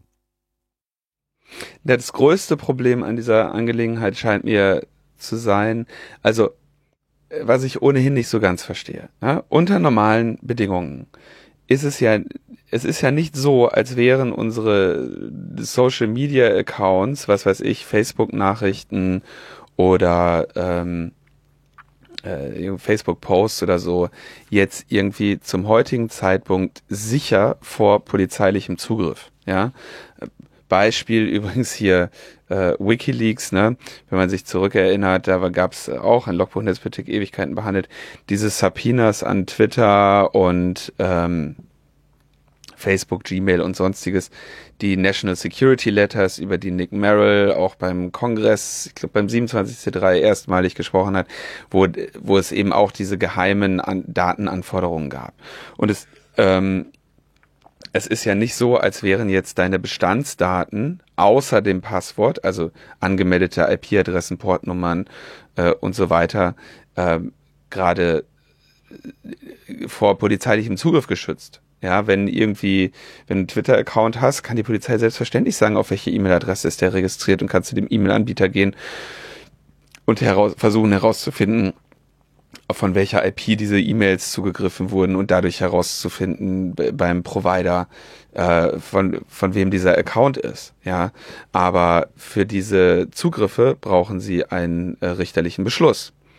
Und wenn hier jetzt mit dieser Novelle des Netzwerkdurchsetzungsgesetzes die Plattformen verpflichtet werden, diese Inhalte nicht nur zu löschen, sondern direkt an das BKA zu melden, inklusive IP, Passwort und äh, äh, Nutzerdaten, dann wird quasi auf einmal diese Bestandsdatenabfrage findet dann ohne Richtervorbehalt auf Initiative des, des Netzwerkes statt. Und das ist ja äh, die vollkommene, äh, vollkommene Verdrehung. Es ist ja nicht so, als gäbe es diesen Zugriff nicht. Mhm. Ja, sondern dass jetzt der ohne Richtervorbehalt einfach volles Fund äh, es, äh, es da dran geben darf. Es gibt also keine, keine Hürden, ja. Einfach äh, geht, geht einfach los. Und dann noch dazu eben zu diese Erhöhung des Strafmaßes für diese beleidigenden äh, Dinge. Ja, also es sollen jetzt mehrjährige Haftstrafen sollen, äh, also in sozialen Medien geäußerte Drohungen, Beleidigungen, Verleumdungen äh, kommen dann halt unter Strafgesetz und können halt bis zu mehrjährige Haftstrafen nach sich ziehen. Das ist wahrscheinlich notwendig, um überhaupt diese ganzen Sofortmaßnahmen halt auch äh, juristisch ähm, rechtfertigen zu können. Wenn jetzt sagen würdest, okay, bleibt eine Ordnungswidrigkeit, aber du musst ans BKA gemeldet werden, äh, ne, wäre das eben äh, nicht so ohne weiteres möglich. Brauchst du schon ein ordentliches Strafmaß für. Und ähm, also das ist schon gerade in so einem Ermittlungsverfahren, das irgendwie so zu automatisieren und so, das klingt schon ziemlich äh, skurril. Und ähm, das haben wir bei, bei anderen ähnlich weitgreifenden ähm, Maßnahmen nicht. Insbesondere Bestandsdatenauskunft geht nach meiner Kenntnis nicht ohne Richtervorbehalt. Also auch das ist nur so ein kurzer Papierakt, ne? Aber ja, der, die Feierabendfestigkeit von so Richtervorbehalten sind ja auch berühmt. Also das ist sozusagen, wenn da nochmal schnell eine Unterschrift geleistet werden soll, dann ist das selten das Problem. Es ist nicht so, dass da sich Richter dann ausführlich mit diesem Fall beschäftigen und immer gucken, ob das irgendwie passt. Dann gibt's äh, bei solchen Maßnahmen natürlich immer, auch da erinnern wir uns an die Debatten hier, Funkzellen, Transparenzsystem, Funkzellenabfrage, ähm, Telefon abgehört, ähm, dass es eine Benachrichtigungspflicht gibt, aber die kann natürlich auch irgendwie, die wird ja immer nur dann, findet ja nur dann statt, wenn äh, ähm, keine überwiegenden schutzwürdigen Belange dem gegenüberstehen oder ermittlungstechnische Belange. Das heißt, in der Regel werden Betroffene noch nicht mal darüber, darüber informiert. Ja. Und das noch alles vor einem Hintergrund, wo alle wissen, es geht nicht. Weißt du? So die, die Herausgabe von Passwörtern zumindest. Wer, äh, worüber diskutieren wir hier oder warum diskutieren wir jetzt hier über so etwas? Ich verstehe das überhaupt nicht, dass man 20 19 es, es der Regierung immer noch gelingt, so einen äh, Gesetzesentwurf zu verabschieden, ins Parlament herunterzureichen. 2020? Ke äh, 2020, Entschuldigung, ja. Krass, oder? Du meinst jetzt, weil es ja diese Passwörter gar nicht geben darf? Laut DSGVO würden diese Unternehmen eine, eine was weiß ich, Ordnungswidrigkeit, also würden auf jeden Fall gegen, das, gegen die DSGVO verstoßen, wenn sie Passwörter äh, ohne äh, un, ungehasht oder un, unverschlüsselt und gesichert irgendwie aufbewahren würden. Also mit anderen Worten, Gesetz der gleichen, der gleichen Regierung des gleichen Landes, äh, des gleichen Staates, verbietet diese Speicherung von Passwörtern. Das ist auch gut und jeder Mensch, der mal für eine Marke mitgedacht hat, verbietet die Speicherung von Passwörtern. Und in diesem Gesetzesentwurf steht an laufendem Band, die Passwörter müssen mitgeteilt werden, die Passwörter müssen mitgeteilt werden. Und niemandem ist klar, warum denn überhaupt? Ja, die Daten, die da sind, die sind ja ohnehin zugreifbar mit Unterrichtervorbehalt. Das wiederum ist ja aber, scheint ja genau der Teil zu sein, der hier nämlich weg ist, weil äh, der hier wegfallen soll, und zwar gezielt. Die Anbieter sind verpflichtet, das sofort an das BKA zu melden, ohne dass überhaupt jemand eine Anzeige erstattet hat wegen dieses Kommentares ohne dass eine Richterin diese, diese Sache geprüft hat und gesagt hat, okay, das äh, ist ein ähm, ist ein Fall, den wir uns anschauen wollen und das ist keiner. Ja, all das wird, fällt, fällt einfach aus dem Weg. Freihaus-Datenlieferung an das BKA, weil du was Freches get, äh, getwittert oder gefacebookt hast. So, das ist völlig, also man fragt sich ernsthaft, wer auf so eine Idee kommen kann. Ja, und jetzt, dann hören wir uns doch mal an, wie wir ja gerade im vorherigen Thema Hanau, natürlich haben wir ein Problem mit rechtem Hass. Ja, ähm, und auch dieser Hanau-Täter hat eben seinen ganzen Unsinn, den er da glaubt, ähm, aus dem Internet und den Stimmen in seinem Kopf, ja. Ähm, und aus Talkshows. Okay, und wo der, also wo auch immer der das her hat, ja. Ähm, und ich will jetzt nicht behaupten, dass das Internet gerade irgendwie ein besonders äh, friedfertiger Ort wäre und dass man das, dass man da keine Probleme hätte. Aber dann fragen wir doch mal jemanden, der mit Hass im Internet ein Problem hat. Zum Beispiel Renate Künast. So, was sagt äh, Renate Künast? Ja, wir erinnern uns, Renate Künast, die irgendwie als äh, äh, Schlampe und die man irgendwie töten sollte, was auch immer beschimpft wird und in, in den ersten Instanzen oder in den ersten Verfahren, die jetzt zum Glück irgendwie wieder neu aufgerollt werden, sogar gesagt bekommen hat, das wäre eine Äußerung in der Sache gewesen. Das ist ja die Situation, die eigentlich das Problem ist. Die sagt dazu, bei der geplanten Meldepflicht für Hasskommentare an das BKA setzt der Gesetzentwurf auf eine pauschale und umfangreiche Weitergabe von Daten der Nutzerinnen und Nutzer ohne Vorliegen eines Anfangsverdachts. Ja, da sagt, sagt, das kritisiert selbst äh, Renate Künast und Manuel Höferlin, FDP. Anstatt effektiv gegen Online-Hetze vorzugehen, wird eine Verdachtsdatenbank beim BKA aufgebaut, in der Inhalte und zugehörige IP-Adressen gespeichert werden. Und Verdachtsdatenbank ist genau das, äh, das Richtige hier. Ja, die gehen, äh, die schätzen, also das Justizministerium selber, die den, die den Quatsch verzapft hat, geht von einer Viertelmillion Meldungen im Jahr aus. 250.000 Meldungen im Jahr. Wer soll das denn alles machen? Wir gehen ja, also wir gehen ja, also entweder, wenn die jetzt ernsthaft sagen, das sind hier schwere Straftaten, Drohungen, Beleidigungen, Verleumdungen, ja, und wenn die dann davon ausgehen, dass hier diese mit dem erhöhten äh, Strafmaß versehenen äh, Straftaten 250.000 Mal im Jahr stattfinden, dann können wir, und, und die jetzt sagen, bis zu mehrjährige Haftstrafen, dann können wir jetzt mal neue Knäste bauen. Ja, weil das ist, das wird ja genau nicht der Fall sein. Insofern hat Höferlin ja recht, äh, wenn er sagt, das ist ja dann am Ende eine Verdachtsdatenbank. Also das ist doch total, ähm, also äh, bei allem, bei aller Kritik, die ich an äh, diesen ganzen Hass im Netz habe. Aber wenn wir von, was ist das denn, 600, 600, 700, 680 oder so solcher schweren Straftaten pro Tag ausgehen müssen, die dann in der Datenbank des BKA ge, ähm, gesammelt werden, dann können die da aber auch schon mal echt nochmal eine ähm, 680 Polizisten äh, mehr einstellen, die jeden Tag einen so einen Fall behandeln und, und die Leute in den Knast bringen und dann können wir schon mal neue Knäste bauen.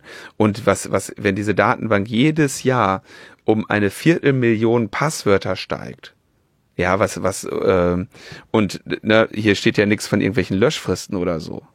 Das ist doch, äh, also ist doch wirklich mit äh, Kanonen auf, äh, auf, auf das Falsche geschossen. Auf die, äh, mit Kanonen auf die falschen Spatzen geschossen. Während, und das, ne, wo uns ja mal konkret, äh, konkret gezeigt wird, dass uns eine Politik gegen rechts fehlt. Ja, wir, wenn du dir mal guckst, gibt's irgendwo nennenswerte Budgets gegen, ähm, gegen solche rechten Organisationen? Gibt es ein äh, organisiertes, klares irgendwie Vorgehen gegen Hass? Schon jetzt schaffen die es ja mit den äh, zur Verfügung stehenden Ressourcen nicht. Was sollen die jetzt mit so einer Passwortdatenbank? Hm? Was ist mit Aussteigerprojekten? Was ist mit Aufklä äh, Aufklärung? Was ist mit meiner Sonderkommission der Polizei? Dinos, was ist? Das Problem ist doch, das, das Problem ist doch der, der Linksextremismus. Also es gibt ja Leute, die, die ja, die sind ja. Es gibt Leute, die werfen Steine auf Autos. Ja, so und, auf, und auf Nazis. Das ist ja der totale Linksextremismus. Mal erinnern wir uns, wir haben hier, äh, wie hieß noch gleich diese äh, CDU-Ministerin, diese junge, die dann irgendwann wieder abgedüst ist. Die mit der Schweinefarm, die irgendwie beim Fernseher falsch umgeschaltet hat?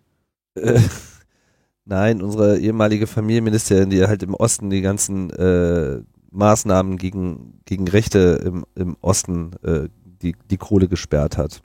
Nicht, ist ja auch vollkommen egal. Auf jeden Fall haben wir in den letzten 20 Jahren eben einen Rückgang der Finanzierung all dieser Projekte geführt, so, weil äh, immer dieser Mythos äh, hochgehalten wird, so ja, ähm, entweder da ist ja nix oder eben das fördert ja sozusagen Antifa ist ja sozusagen Ja, ja. Extremismus, ja.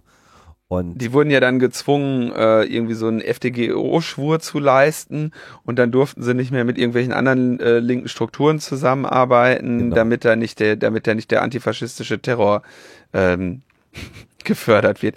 Wir haben auch in den in den Shownotes einen schönen Tweet, ähm, wo mal gezeigt wird eben ähm, Morde von Linken und Morde von Rechten. Das Blöde ist, dass ich nicht genau, ich konnte jetzt nicht sehen, wer denn überhaupt diese drei linken Morde sind. Habe ich nicht mehr recherchiert vor Beginn der Sendung.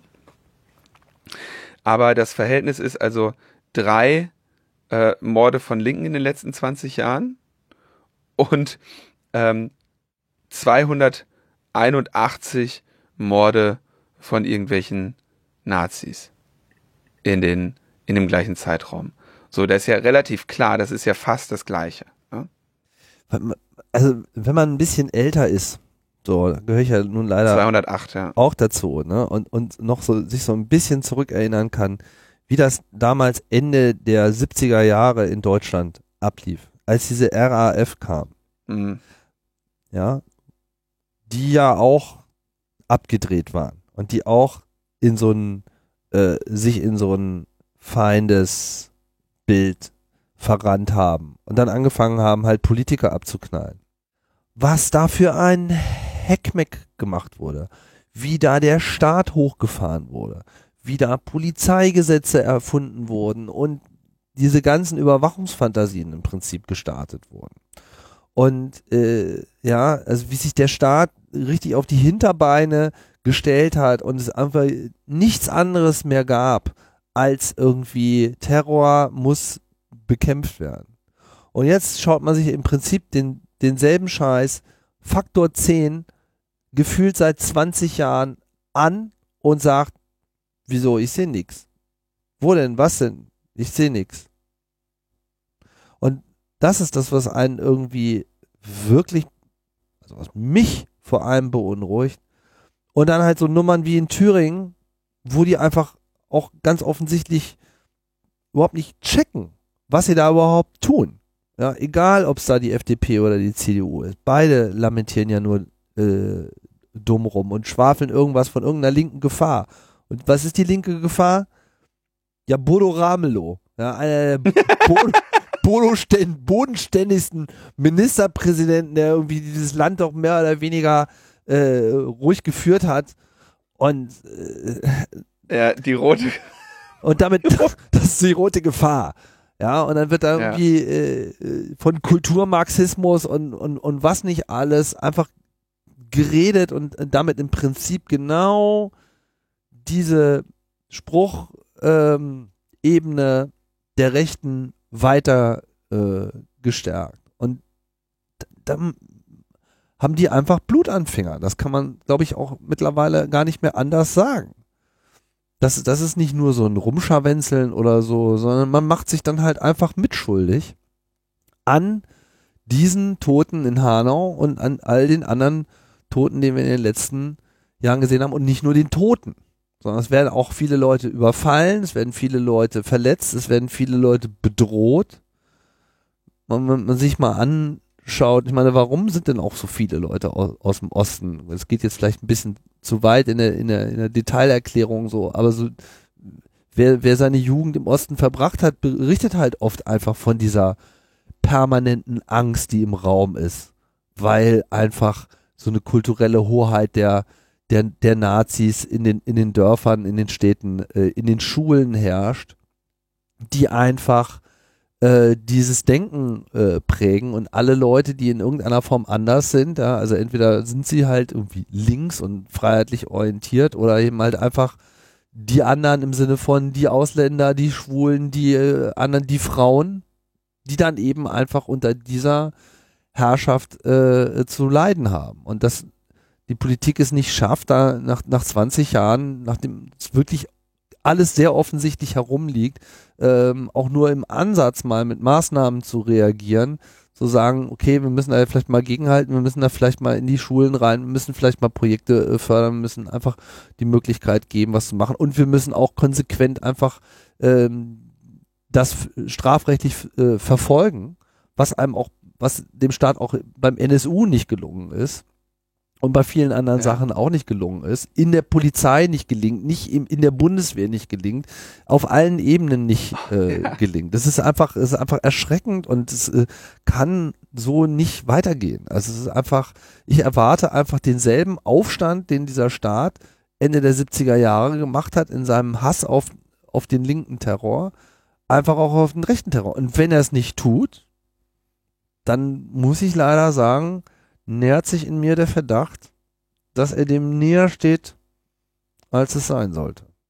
Ja, ist echt stark, ne? Also gerade, okay, das äh, die mit der die zeitliche Koinzidenz mit Hanau ist natürlich ein ähm, Zufall jetzt irgendwie, aber äh, gerade ne, Lübcke-Mord und und dieses äh, UNITA-Netzwerk, diese Hannibal-Verschwörung da in der Bundeswehr, wo, wo die also wirklich, wo du das liest ja und denkst dir so, alter Vater, der, also der, der, der, ähm, Hanauer Täter war ja Waffenbesitzer, der hatte eine ganz normale äh, 9mm Pistole, mit der er das gemacht hat, die hat er so recht, rechtmäßig besessen.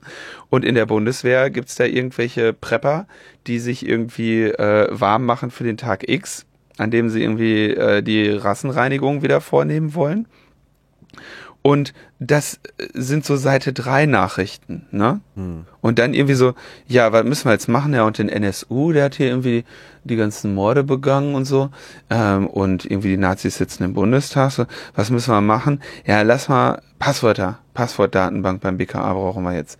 Also da fragst du dich doch wirklich, also da, da fragt man sich ernsthaft, ob die, also das kann man ja gar nicht mehr mit, mit, äh, mit Inkompetenz erklären.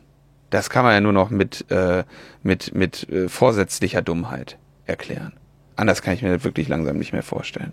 Ja. Bleiben wir bei vorsätzlicher Dummheit, oder? Äh, ich weiß nicht, haben wir zu diesem NetzDG-Änderungsding schon alles äh, gesagt? Keine Ahnung. Es gibt äh, lange Statements von äh, Patrick Breyer dazu, von Piraten, der sich da natürlich ausführlich mit äh, auseinandergesetzt hat. Ansonsten sind irgendwie alle Parteien, auch die Grünen im Wesentlichen irgendwie dafür, habe ich so den Eindruck. Ähm, tja, mal schauen, wie das ausgeht. Also, wenn hier eine Situation geschaffen wird, man darf ja eines nicht vergessen. Und da muss man sich einmal kurz von dieser Hassdebatte auch lösen.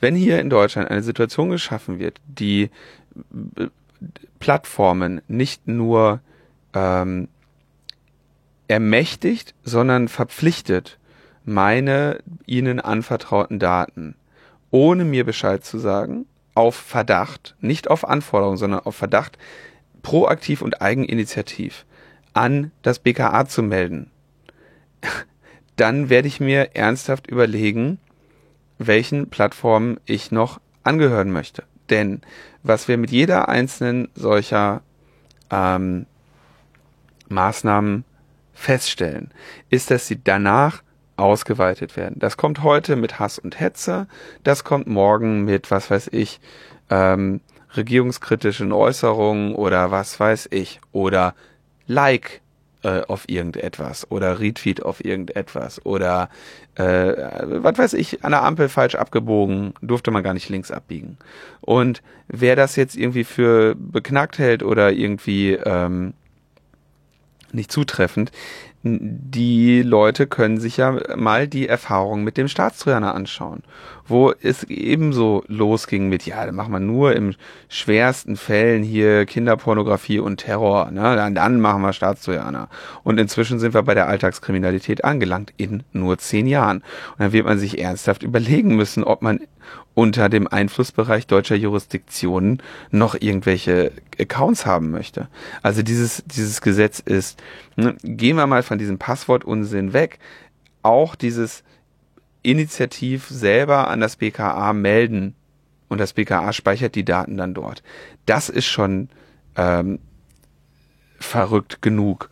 Und ich mag diese symptomatischen Behandlungen nicht. Ja, es wird das war ja auch äh, übrigens, ähm, ist ja jetzt auch in der Wissenschaft keine äh, selten vertretene Meinung, wenn man sich das mal so anschaut, dass jetzt alle davon ausgehen, dass dieser rechtsradikale Hass im Netz die Nazis geschaffen hätte. Nein, das ist nicht so. Die haben, die waren vorher schon da, die haben jetzt nur Internet. Und es ist natürlich verschiebt sich hier das, äh, das die Möglichkeit der oder der, der Pegel dessen, was man als akzeptabel noch äh, entgegennimmt und dem muss sich auch die Gesellschaft entgegenstellen. Das heißt aber nicht so, dass nur weil du jetzt auf einmal äh, im Netz irgendwie die Hetze stärker einnimmst, dass diese Nazis auf einmal wieder weg wären. Und da muss man äh, ansetzen. Das ist der Unterschied zwischen einer ursächlichen Behandlung und zwischen und einer ähm, äh, und einer symptomatischen Behandlung. Und solange hier eine Renate Künast als prominente Person, die mit ihrem Fall schon vorher Medienöffentlichkeit hat, keine Gerechtigkeit für die ihr widerfahrenen Beschimpfungen erhält, dann ist das das Problem und nicht, dass äh, irgendwelche Passwortherausgaben oder sonstiges. Tja, da hilft nur noch Datenabfrage, Datenabfrage, überall, überall Datenabfrage. Ja, aber es geht noch nicht mal mehr um eine Abfrage. Es geht darum, dass sie die schon haben sollen. Das ist der, das ist der krasse Punkt, ja. Mhm. Sollen sie von mir aus abfragen? Dann kriegen sie, müssen sie mit Richtervorbehalt. Ist ja schon niederschwellig genug. Aber jetzt soll es halt darum gehen, dass sie das schon haben. Die machen morgens ihren Computer auf und haben jeden Tag 680 neue äh, Meldungen in, äh, in der Inbox nach Schätzung des Justizministeriums. Ja, ja. Crime-Abo. Ja. Wir kriegen das jetzt einfach per Feed. Ja, genau. Ja. So Kann man das nicht als RSS-Feed äh, abonnieren? Ja, so ein Crime-Feed. Können wir, können wir, ja, hallo Facebook, guten Tag. Wir möchten, hier ist das BKA, wir möchten gerne ihren Crime-Feed haben, weil äh, nein, wir haben jetzt keinen Bock selber mehr zu gucken. Du guckst in deine Crime-Line.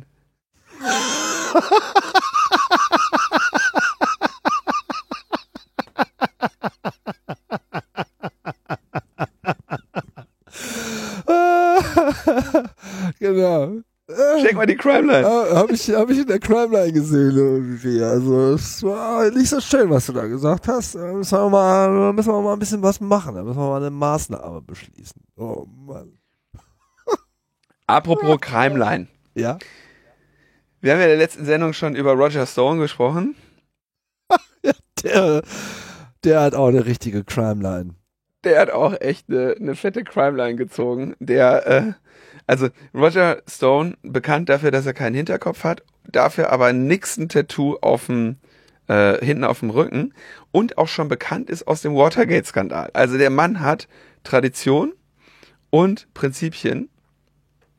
Der hat äh, in den, früher schon für Paul Manafort gearbeitet, der wegen äh, Betruges ja sitzt, der also auch so eine so ein so ein Bystander der der der ganzen Mueller Report und Campaign Finance Sachen ist mit Trump seit den 80er Jahren bekannt. Der wurde äh, also ihm wurde ähm, er wurde jetzt verurteilt äh, wegen Falschaussagen, Behinderung von Ermittlungen, Beeinflussung von Zeugen im Zusammenhang mit Kontakten zur Enthüllungsplattform WikiLeaks.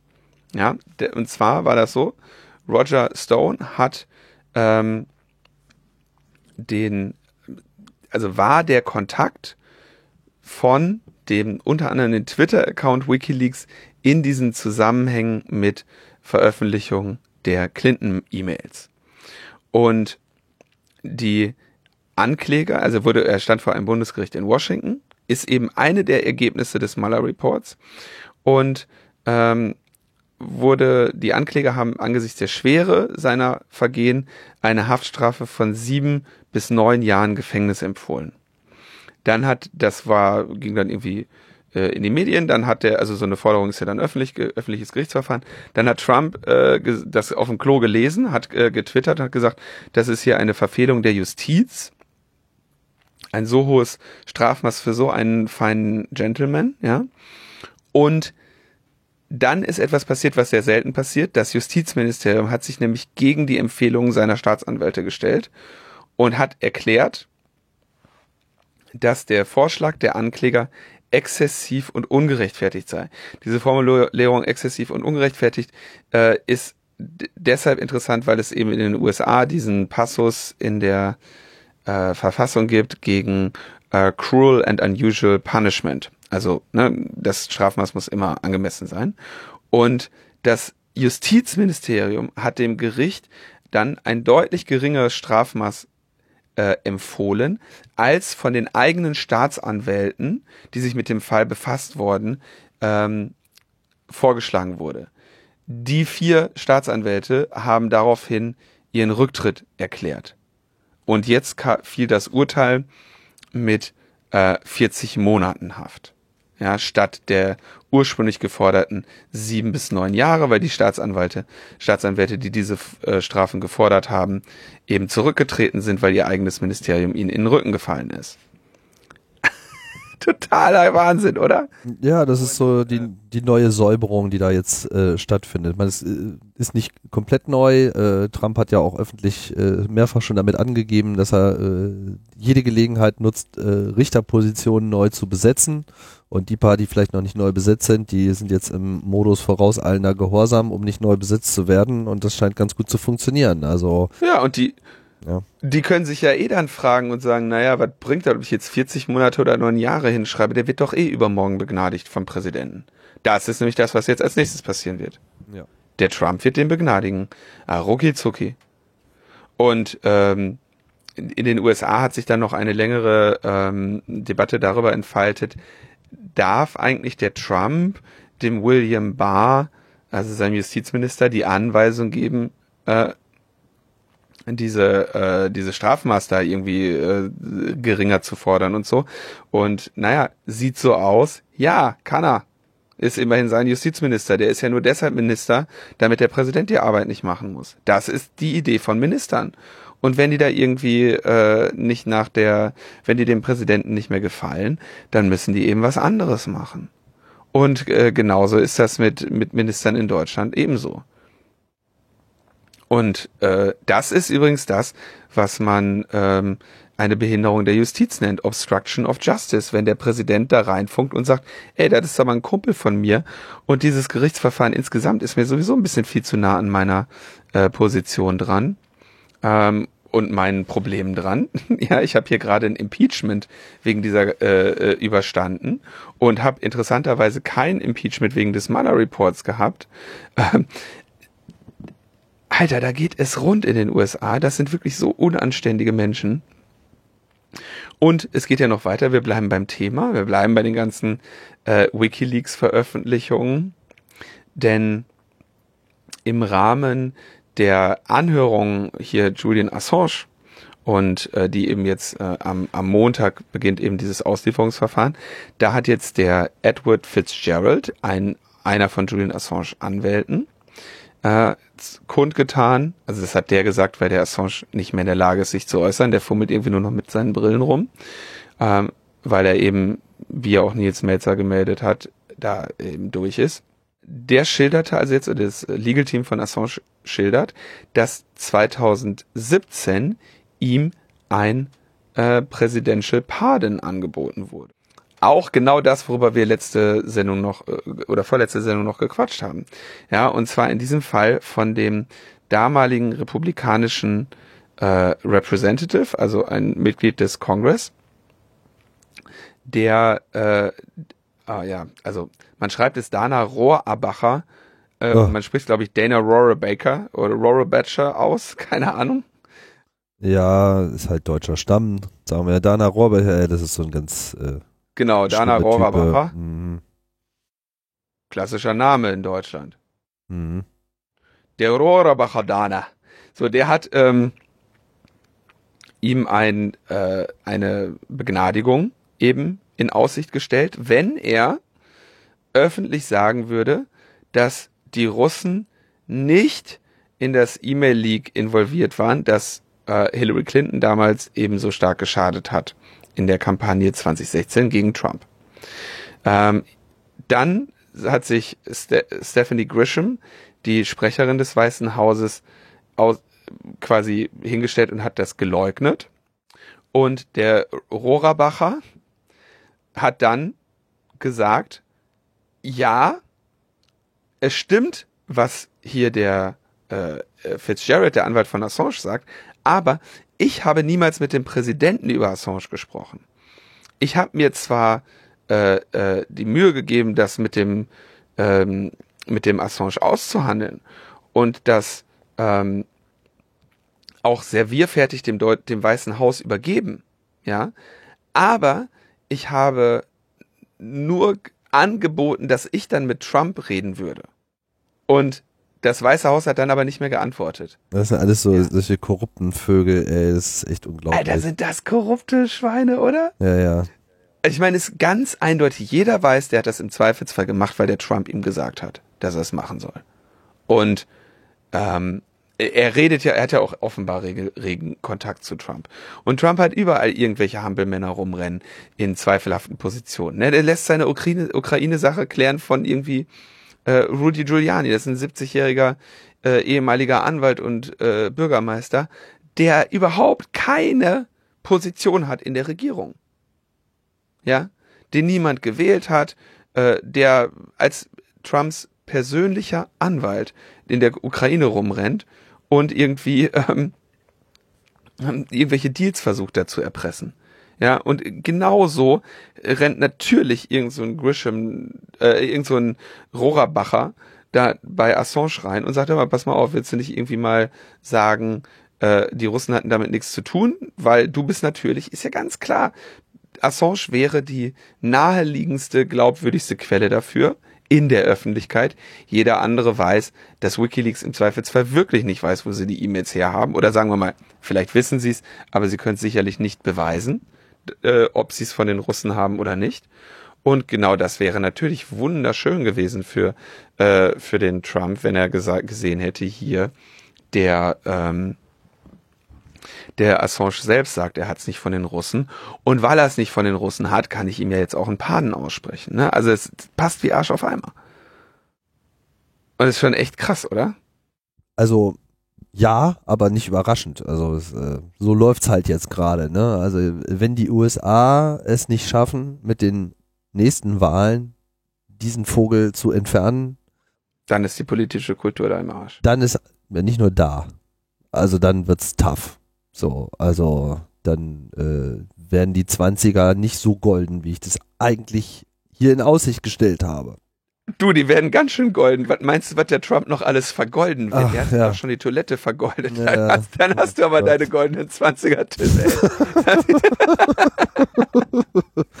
Oh Gott, jetzt muss ich Trump und Badezimmer denken. Jetzt gibt's natürlich noch einen wichtigen Satz in, ähm, in dem New York Times Bericht darüber, glaube ich, wo ganz klar sagt, der Rohrabacher sagt, er hat he relayed Assange's willingness to cooperate to Trump's then Chief of Staff, John Kelly, but said he heard nothing further from the White House. Also auch, notabene, Assange hat Bereitschaft erklärt, sich darauf einzulassen. So sagt es zumindest dieser Rohrabacher, der aber einen Satz vorher auch schon darüber gelogen hat, äh, wenn er behauptet, er hätte das einfach selber gemacht. Insofern, schwierig, schwierig. Ja, also da sind wir wieder in diesem, in diesem, diesem schwierigen Gelände, ja. Also das kann jetzt sein oder nicht sein. Und wenn es so war, kann es heißen, er hat es einfach nur gemacht, um zu sehen, was der nächster Schritt ist. Also es sind alles Spielchen, die da getrieben Ja. werden. So, ne? Das heißt, das, ja, das sagt jetzt erstmal gar nichts aus. Könnte auch sagen, die Tatsache, dass er das jetzt hier von seinen Anwälten vorliegen lässt, hätte auch irgendeine Bedeutung. Kann sein, kann nicht sein. Ja, das ist alles taktieren und äh, abspielen und Absprachen mit Anwälten und Meinungen und äh, teilweise Also es kann schon Fehler. sehr gut sein, dass der, dass der Assange einfach gesagt hat, pass mal auf, Dana, das ist alles schön und gut, was du hier sagst, aber ich würde dann doch schon ganz gerne mal mit deinem Vorgesetzten sprechen. Und äh, um ja, du hast schon recht. Im Zweifelsfall würdest du einem solchen, so einem solchen Typen aus der zweiten oder dritten Reihe oder der da offenbar als Unterhändler zu dir kommt, ohne, ohne Mandat, dem würdest du im Zweifelsfall sagen, yo, alles klar, keep it coming, aber ich möchte jetzt mal gerne mit Leuten sprechen, die äh, Entscheidungsbefugnis haben. Und insofern, ja, Assange wäre blöd gewesen, den Rohrer-Bacher wegzuschicken. Ja, das stimmt schon. Tja, So, dann gab es noch ein großes Thema in der, in, in, in, seit der letzten Sendung oder eigentlich schon, ich glaube zum Zeitpunkt der letzten Sendung war das schon Thema, als wir die veröffentlicht haben. Und zwar gibt es in der Schweiz in Zug eine Firma mit dem Namen Krypto AG, die da seit Jahrzehnten ähm, Krypto-Lösungen verkauft. Und äh, da gab es immer wieder Gerüchte, dass hinter dieser Firma ähm, Geheimdienste stünden, die also nicht unbedingt vertrauenswürdiges Krypto-Equipment verkaufen. Und jetzt haben, hat so SRF und andere äh, Medienpartnerschaften, es gab irgendwie so mehrere äh, Rechercheverbände oder Gruppen, die sich da irgendwie gleichzeitig veröffentlicht haben, die ein 280-seitiges Geheimdienstdossier in die Hände bekommen haben, oh, das belegt, dass die Krypto AG manipulierte Verschlüsselungsgeräte verkauft hat. Also die haben, je nachdem, wer da gekauft hat, entweder Version A ihres Chiffriergeräts oder Version B verkauft. Und die Version B war eben knackbar. Und das haben die gemacht bis mindestens 2018. So, jetzt stellt sich die Frage, warum haben die das gemacht? Ja, weil dieser Laden 1970 vom BND und der CIA zu gleichen Teilen über eine äh, Stiftung in Liechtenstein gekauft wurde. Also der BND und die CIA haben 1970 die Krypto AG mit Sitz in Zug gekauft und die hatte Kunden, ich glaube, in 100 oder 110 Ländern. Und die Verschlüsselung, die sicher war, wurde nur an relativ wenige Länder verkauft, während alle anderen ähm, die kaputten Geräte bekommen haben, die dann eben äh, von BND und CIA abgehört werden konnten äh, Beispielländer, die die beliefert haben, Saudi-Arabien, Argentinien, Iran. Und die, die haben natürlich alle dort gekauft, weil diese Schweizer Firma als eben lang am Markt und neutral galt, was während des Kalten Krieges und äh, des Nahostkonflikts eben natürlich relativ relevant ist. Und äh, ja, die offenbar haben ja dann eben der BND und äh, CIA das Ding einfach gekauft und gesagt, alles klar, lass mal alle hier die schöne Schweizer Krypto kaufen und wir bauen eine schöne Backdoor ein. So, das ist aber nicht unbedingt neu, weil das stand auch schon vorher in der äh, Wikipedia. Neu scheint zu sein, dass die das jetzt äh, belegt haben. So, krasse Geschichte, aber äh, würde ich sagen, fällt alles unter Spy versus Spy. Interessant finde ich eigentlich nur eine Reaktion darauf. Und zwar die Veröffentlichung von Huawei am 13. Februar. Security Notice Statement on Media Reports Concerning Eavesdropping by CIA-Controlled Crypto AG. Following reports by The Guardian and Washington Post about the eavesdropping carried out by CIA-controlled Crypto AG on global communications equipment, Huawei, Huawei has conducted a thorough investigation of all partnerships with suppliers and can confirm that Huawei has no business dealings with Crypto AG, Taiwan Security AG or Crypto International. Ende der Pressemitteilung. Und das während die ganze Welt darüber debattiert, dass Huawei irgendwelche äh, irgendwelche Backdoors in seinen Produkten hätte, veröffentlichen die, wo rauskommt, dass seit 50 Jahren aus, der, mit, aus Sitz in Schweiz von irgendeiner Krypto AG in 110 Länder dieser Erde äh, Crypto verkauft wird, ja, sagt Huawei einfach nur in zwei Sätzen, haben wir nichts mit zu tun. Ja, Das ist doch echt.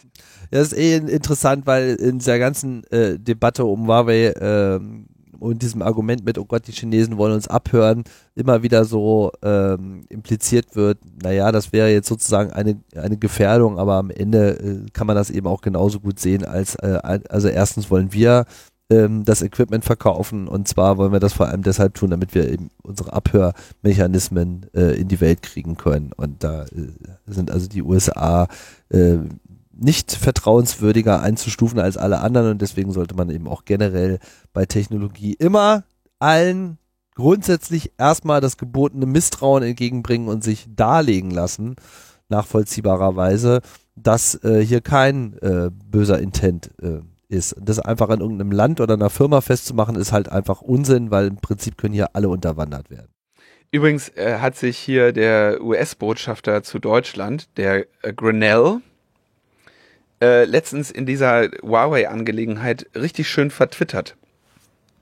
Und zwar twitterte er, Donald Trump hat mich gerade aus der Air Force One angerufen und angewiesen, klarzumachen, dass jede Nation, die sich für einen nicht vertrauenswürdigen 5G-Anbieter entscheidet, und jetzt kommt's, Achtung, unsere Fähigkeit gefährdet, Informationen ähm, und Erkenntnisse auf höchstem Niveau weiterzugeben. So, was sagt der da wirklich? Wenn ihr von Huawei kauft, dann gefährdet ihr unsere Möglichkeiten, Informationen weiterzugeben. Was streng genommen bedeuten könnte, dass sie tatsächlich keine Backdoor zu Huawei haben und äh, dann ihren ähm, Geheimdienst-Ringtausch äh, nicht mehr machen können.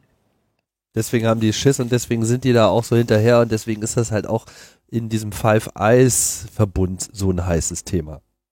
Das könnte sein. Es würde zu Trumps Intelligenz passen, jemanden, der sich so verplappert, möglichst schnell als äh, Botschafter zu Deutschland abzusetzen und direkt zum Geheimdienstkoordinator zu machen. Denn die gute Nachricht, Tim, ist, wir sind den Grenell los, der wird Geheimdienstkoordinator in den USA. Dir ist klar, das ist nur so lange eine gute Nachricht, bis er den neuen Botschafter benannt hat, weil das äh, auf den Grenell äh, jemand folgt, mit dem wir jetzt sehr viel glücklicher sind, kannst du, glaube ich, komplett vergessen.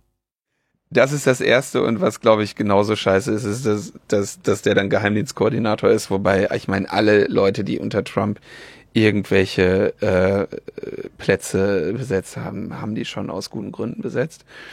Aber ja, der Grenell. Tja, ich kenne Leute, die halten sogar große Stücke auf ihn, aber ich kenne ihn ehrlich gesagt nicht, von daher kann ich das nicht beurteilen. Also das, äh, ich glaube, die Person kenne ich auch. Und äh, ich muss sagen, da halte ich äh, wenig von, weil wenn ich mir sein Wirken äh, anschaue, was er von sich gibt, wie er sich äußert, wie er politisch wirkt in Deutschland, können wir sehr froh sein, äh, wenn der zurück über den großen Teich fliegt und von mir aus der Geheimdienstkoordinator wird. Aber ein ein brauchbarer Ansprechpartner äh, im, in einer Botschaft war das, glaube ich, nicht. Wenngleich er sicherlich seinen Präsidenten in aller ihm gebührenden Würde hier vertreten hat in diesem Land. Den Punkt muss man dem Gunnell auf jeden Fall auch geben. Naja, schauen wir mal, was da als nächstes kommt.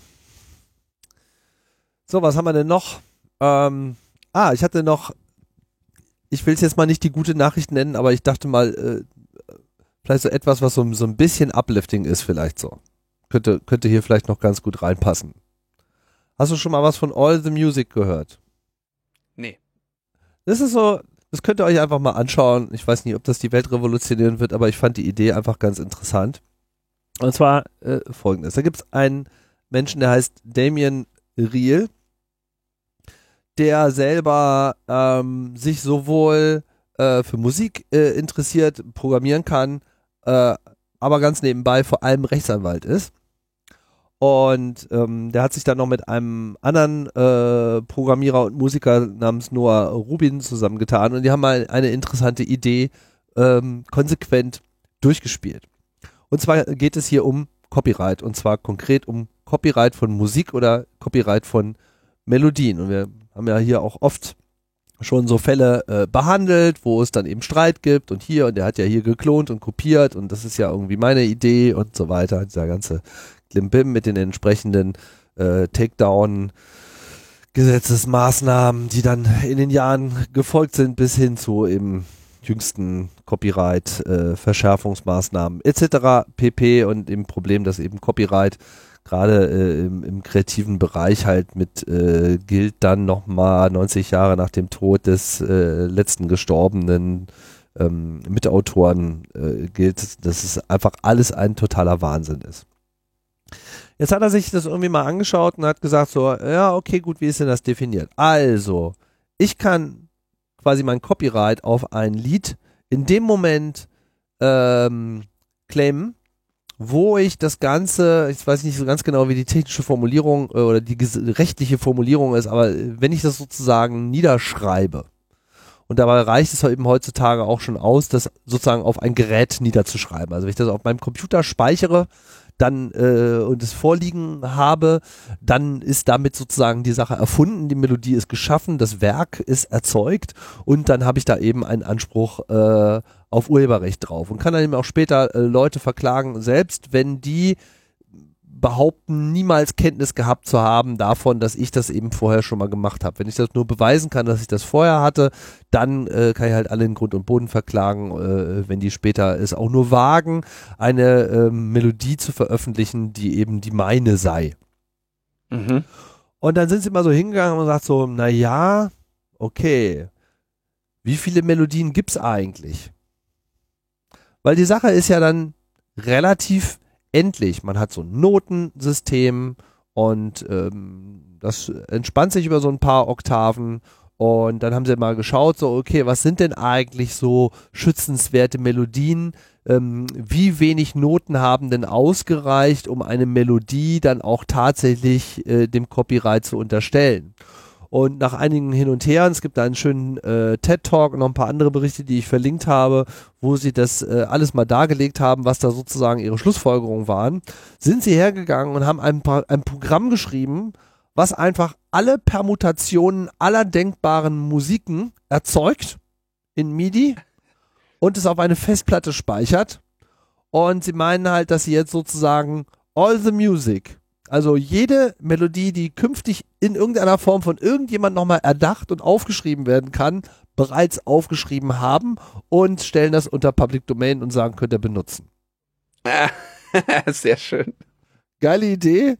Ähm, ob das in irgendeiner Form vor Gericht einen Bestand haben wird, das werden wir jetzt noch mal sehen, aber dazu hilft es auf jeden Fall davon überhaupt erstmal Kenntnis zu haben. Und ich bin da drüber äh, gestolpert. Ihr findet äh, die ganze Musik zum Runterladen unter allthemusic.info. Also sie haben sich dann letzten Endes auf maximal äh, zwölf Noten äh, innerhalb einer Oktave in irgendwie, es wird alles äh, detailliert äh, beschrieben in dem Video, haben sich ja darauf beschränkt und das ist sozusagen abrufbar. Und damit kann man halt quasi belegen, dass eine bestimmte Melodie, so ihr sie denn mal verwenden wollt, äh, vermutlich schon mal niedergeschrieben wurde und damit liegt das Copyright halt bei denen und die verzichten eben darauf. Hübsch, oder? Sehr schön, ja. Ja, wollen wir noch ein paar Termine äh, machen? Äh, auf jeden Fall, weil ausnahmsweise äh, gibt es ja jetzt auch mal wieder ein paar Termine.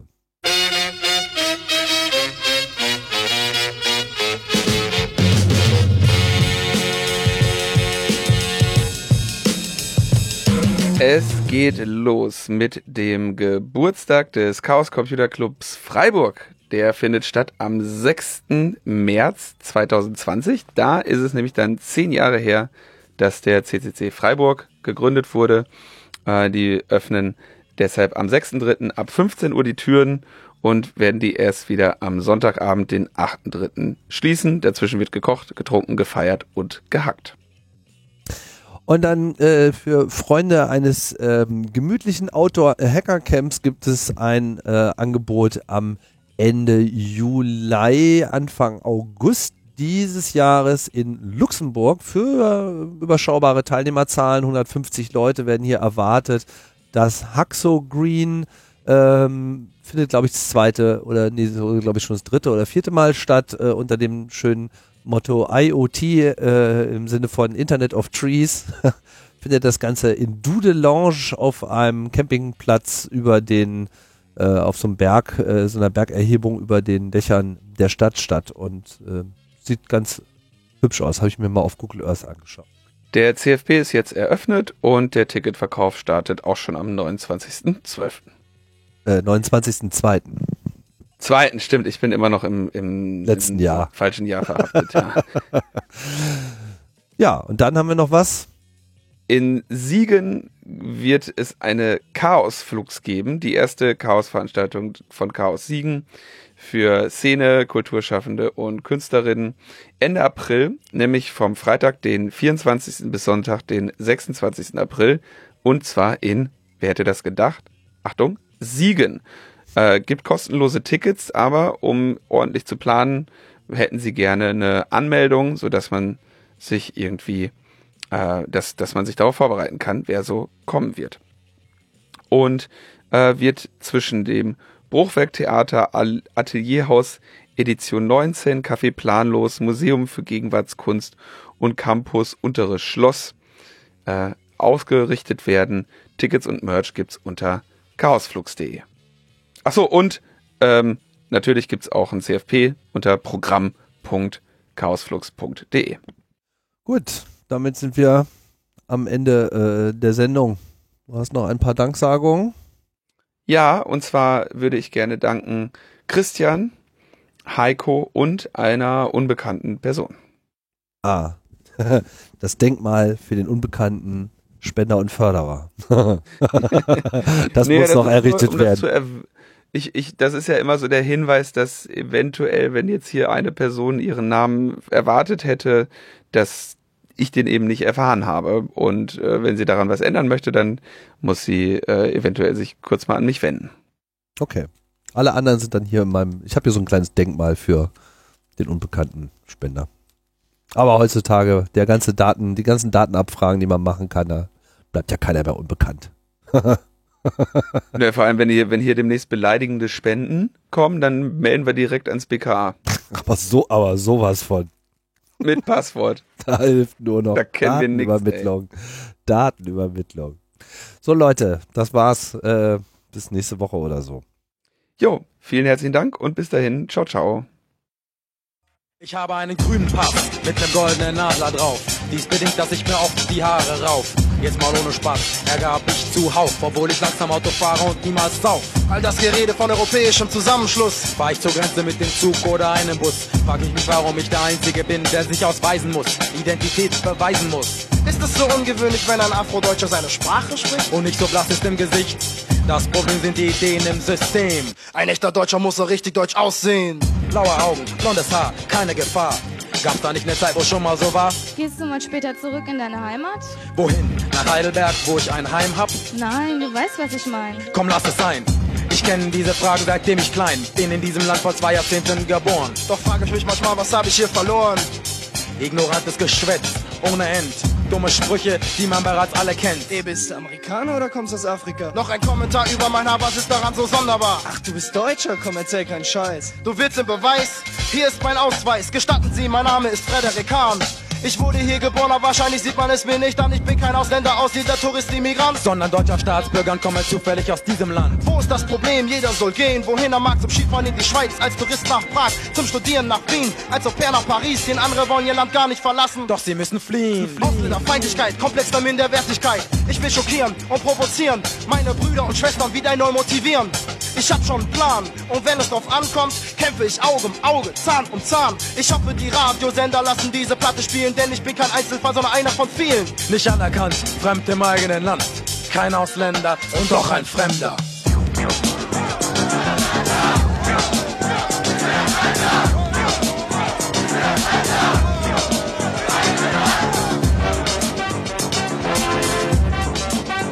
Ich habe einen grünen Pass mit nem goldenen Adler drauf, doch mit italienischer Abstammung wuchs ich hier auf. Somit nahm ich Spott in Kauf in dem einigen bisherigen Lebensablauf. Politiker und Medien berichten, ob früh oder spät, von einer überschrittenen Aufnahmekapazität. Es wird einem erklärt, der Kopf wird einem verdreht, dass man durch Ausländer in eine Bedrohung gerät. Somit denkt der Bürger, der Vorurteile pflegt, dass für ihn eine große Gefahr entsteht. Er sie verliert, sie ihm entgeht. Seine ihm so wichtige deutsche Lebensqualität. Leider kommt selten jemand, der fragt. Wie es um die schlecht bezahlte, unbeliebte Arbeit steht. Kaum einer ist da, der überlegt, auf das Wissen Wert legt, warum es diesem Land so gut geht, dass der Gastarbeiter seit den 50ern unentwegt zum Wirtschaftsaufbau, der sich blühend bewegt, mit Nutzen beitrug und noch beiträgt, mit einer schwachen Position in der Gesellschaft lebt, in Krisenzeiten die Sündenbock Rolle belegt und das eigentliche Problem, das man übergeht, wird einfach unauffällig unter den Teppich gefegt. Nicht anerkannt, fremd im eigenen Land. Kein Ausländer und doch ein Fremder.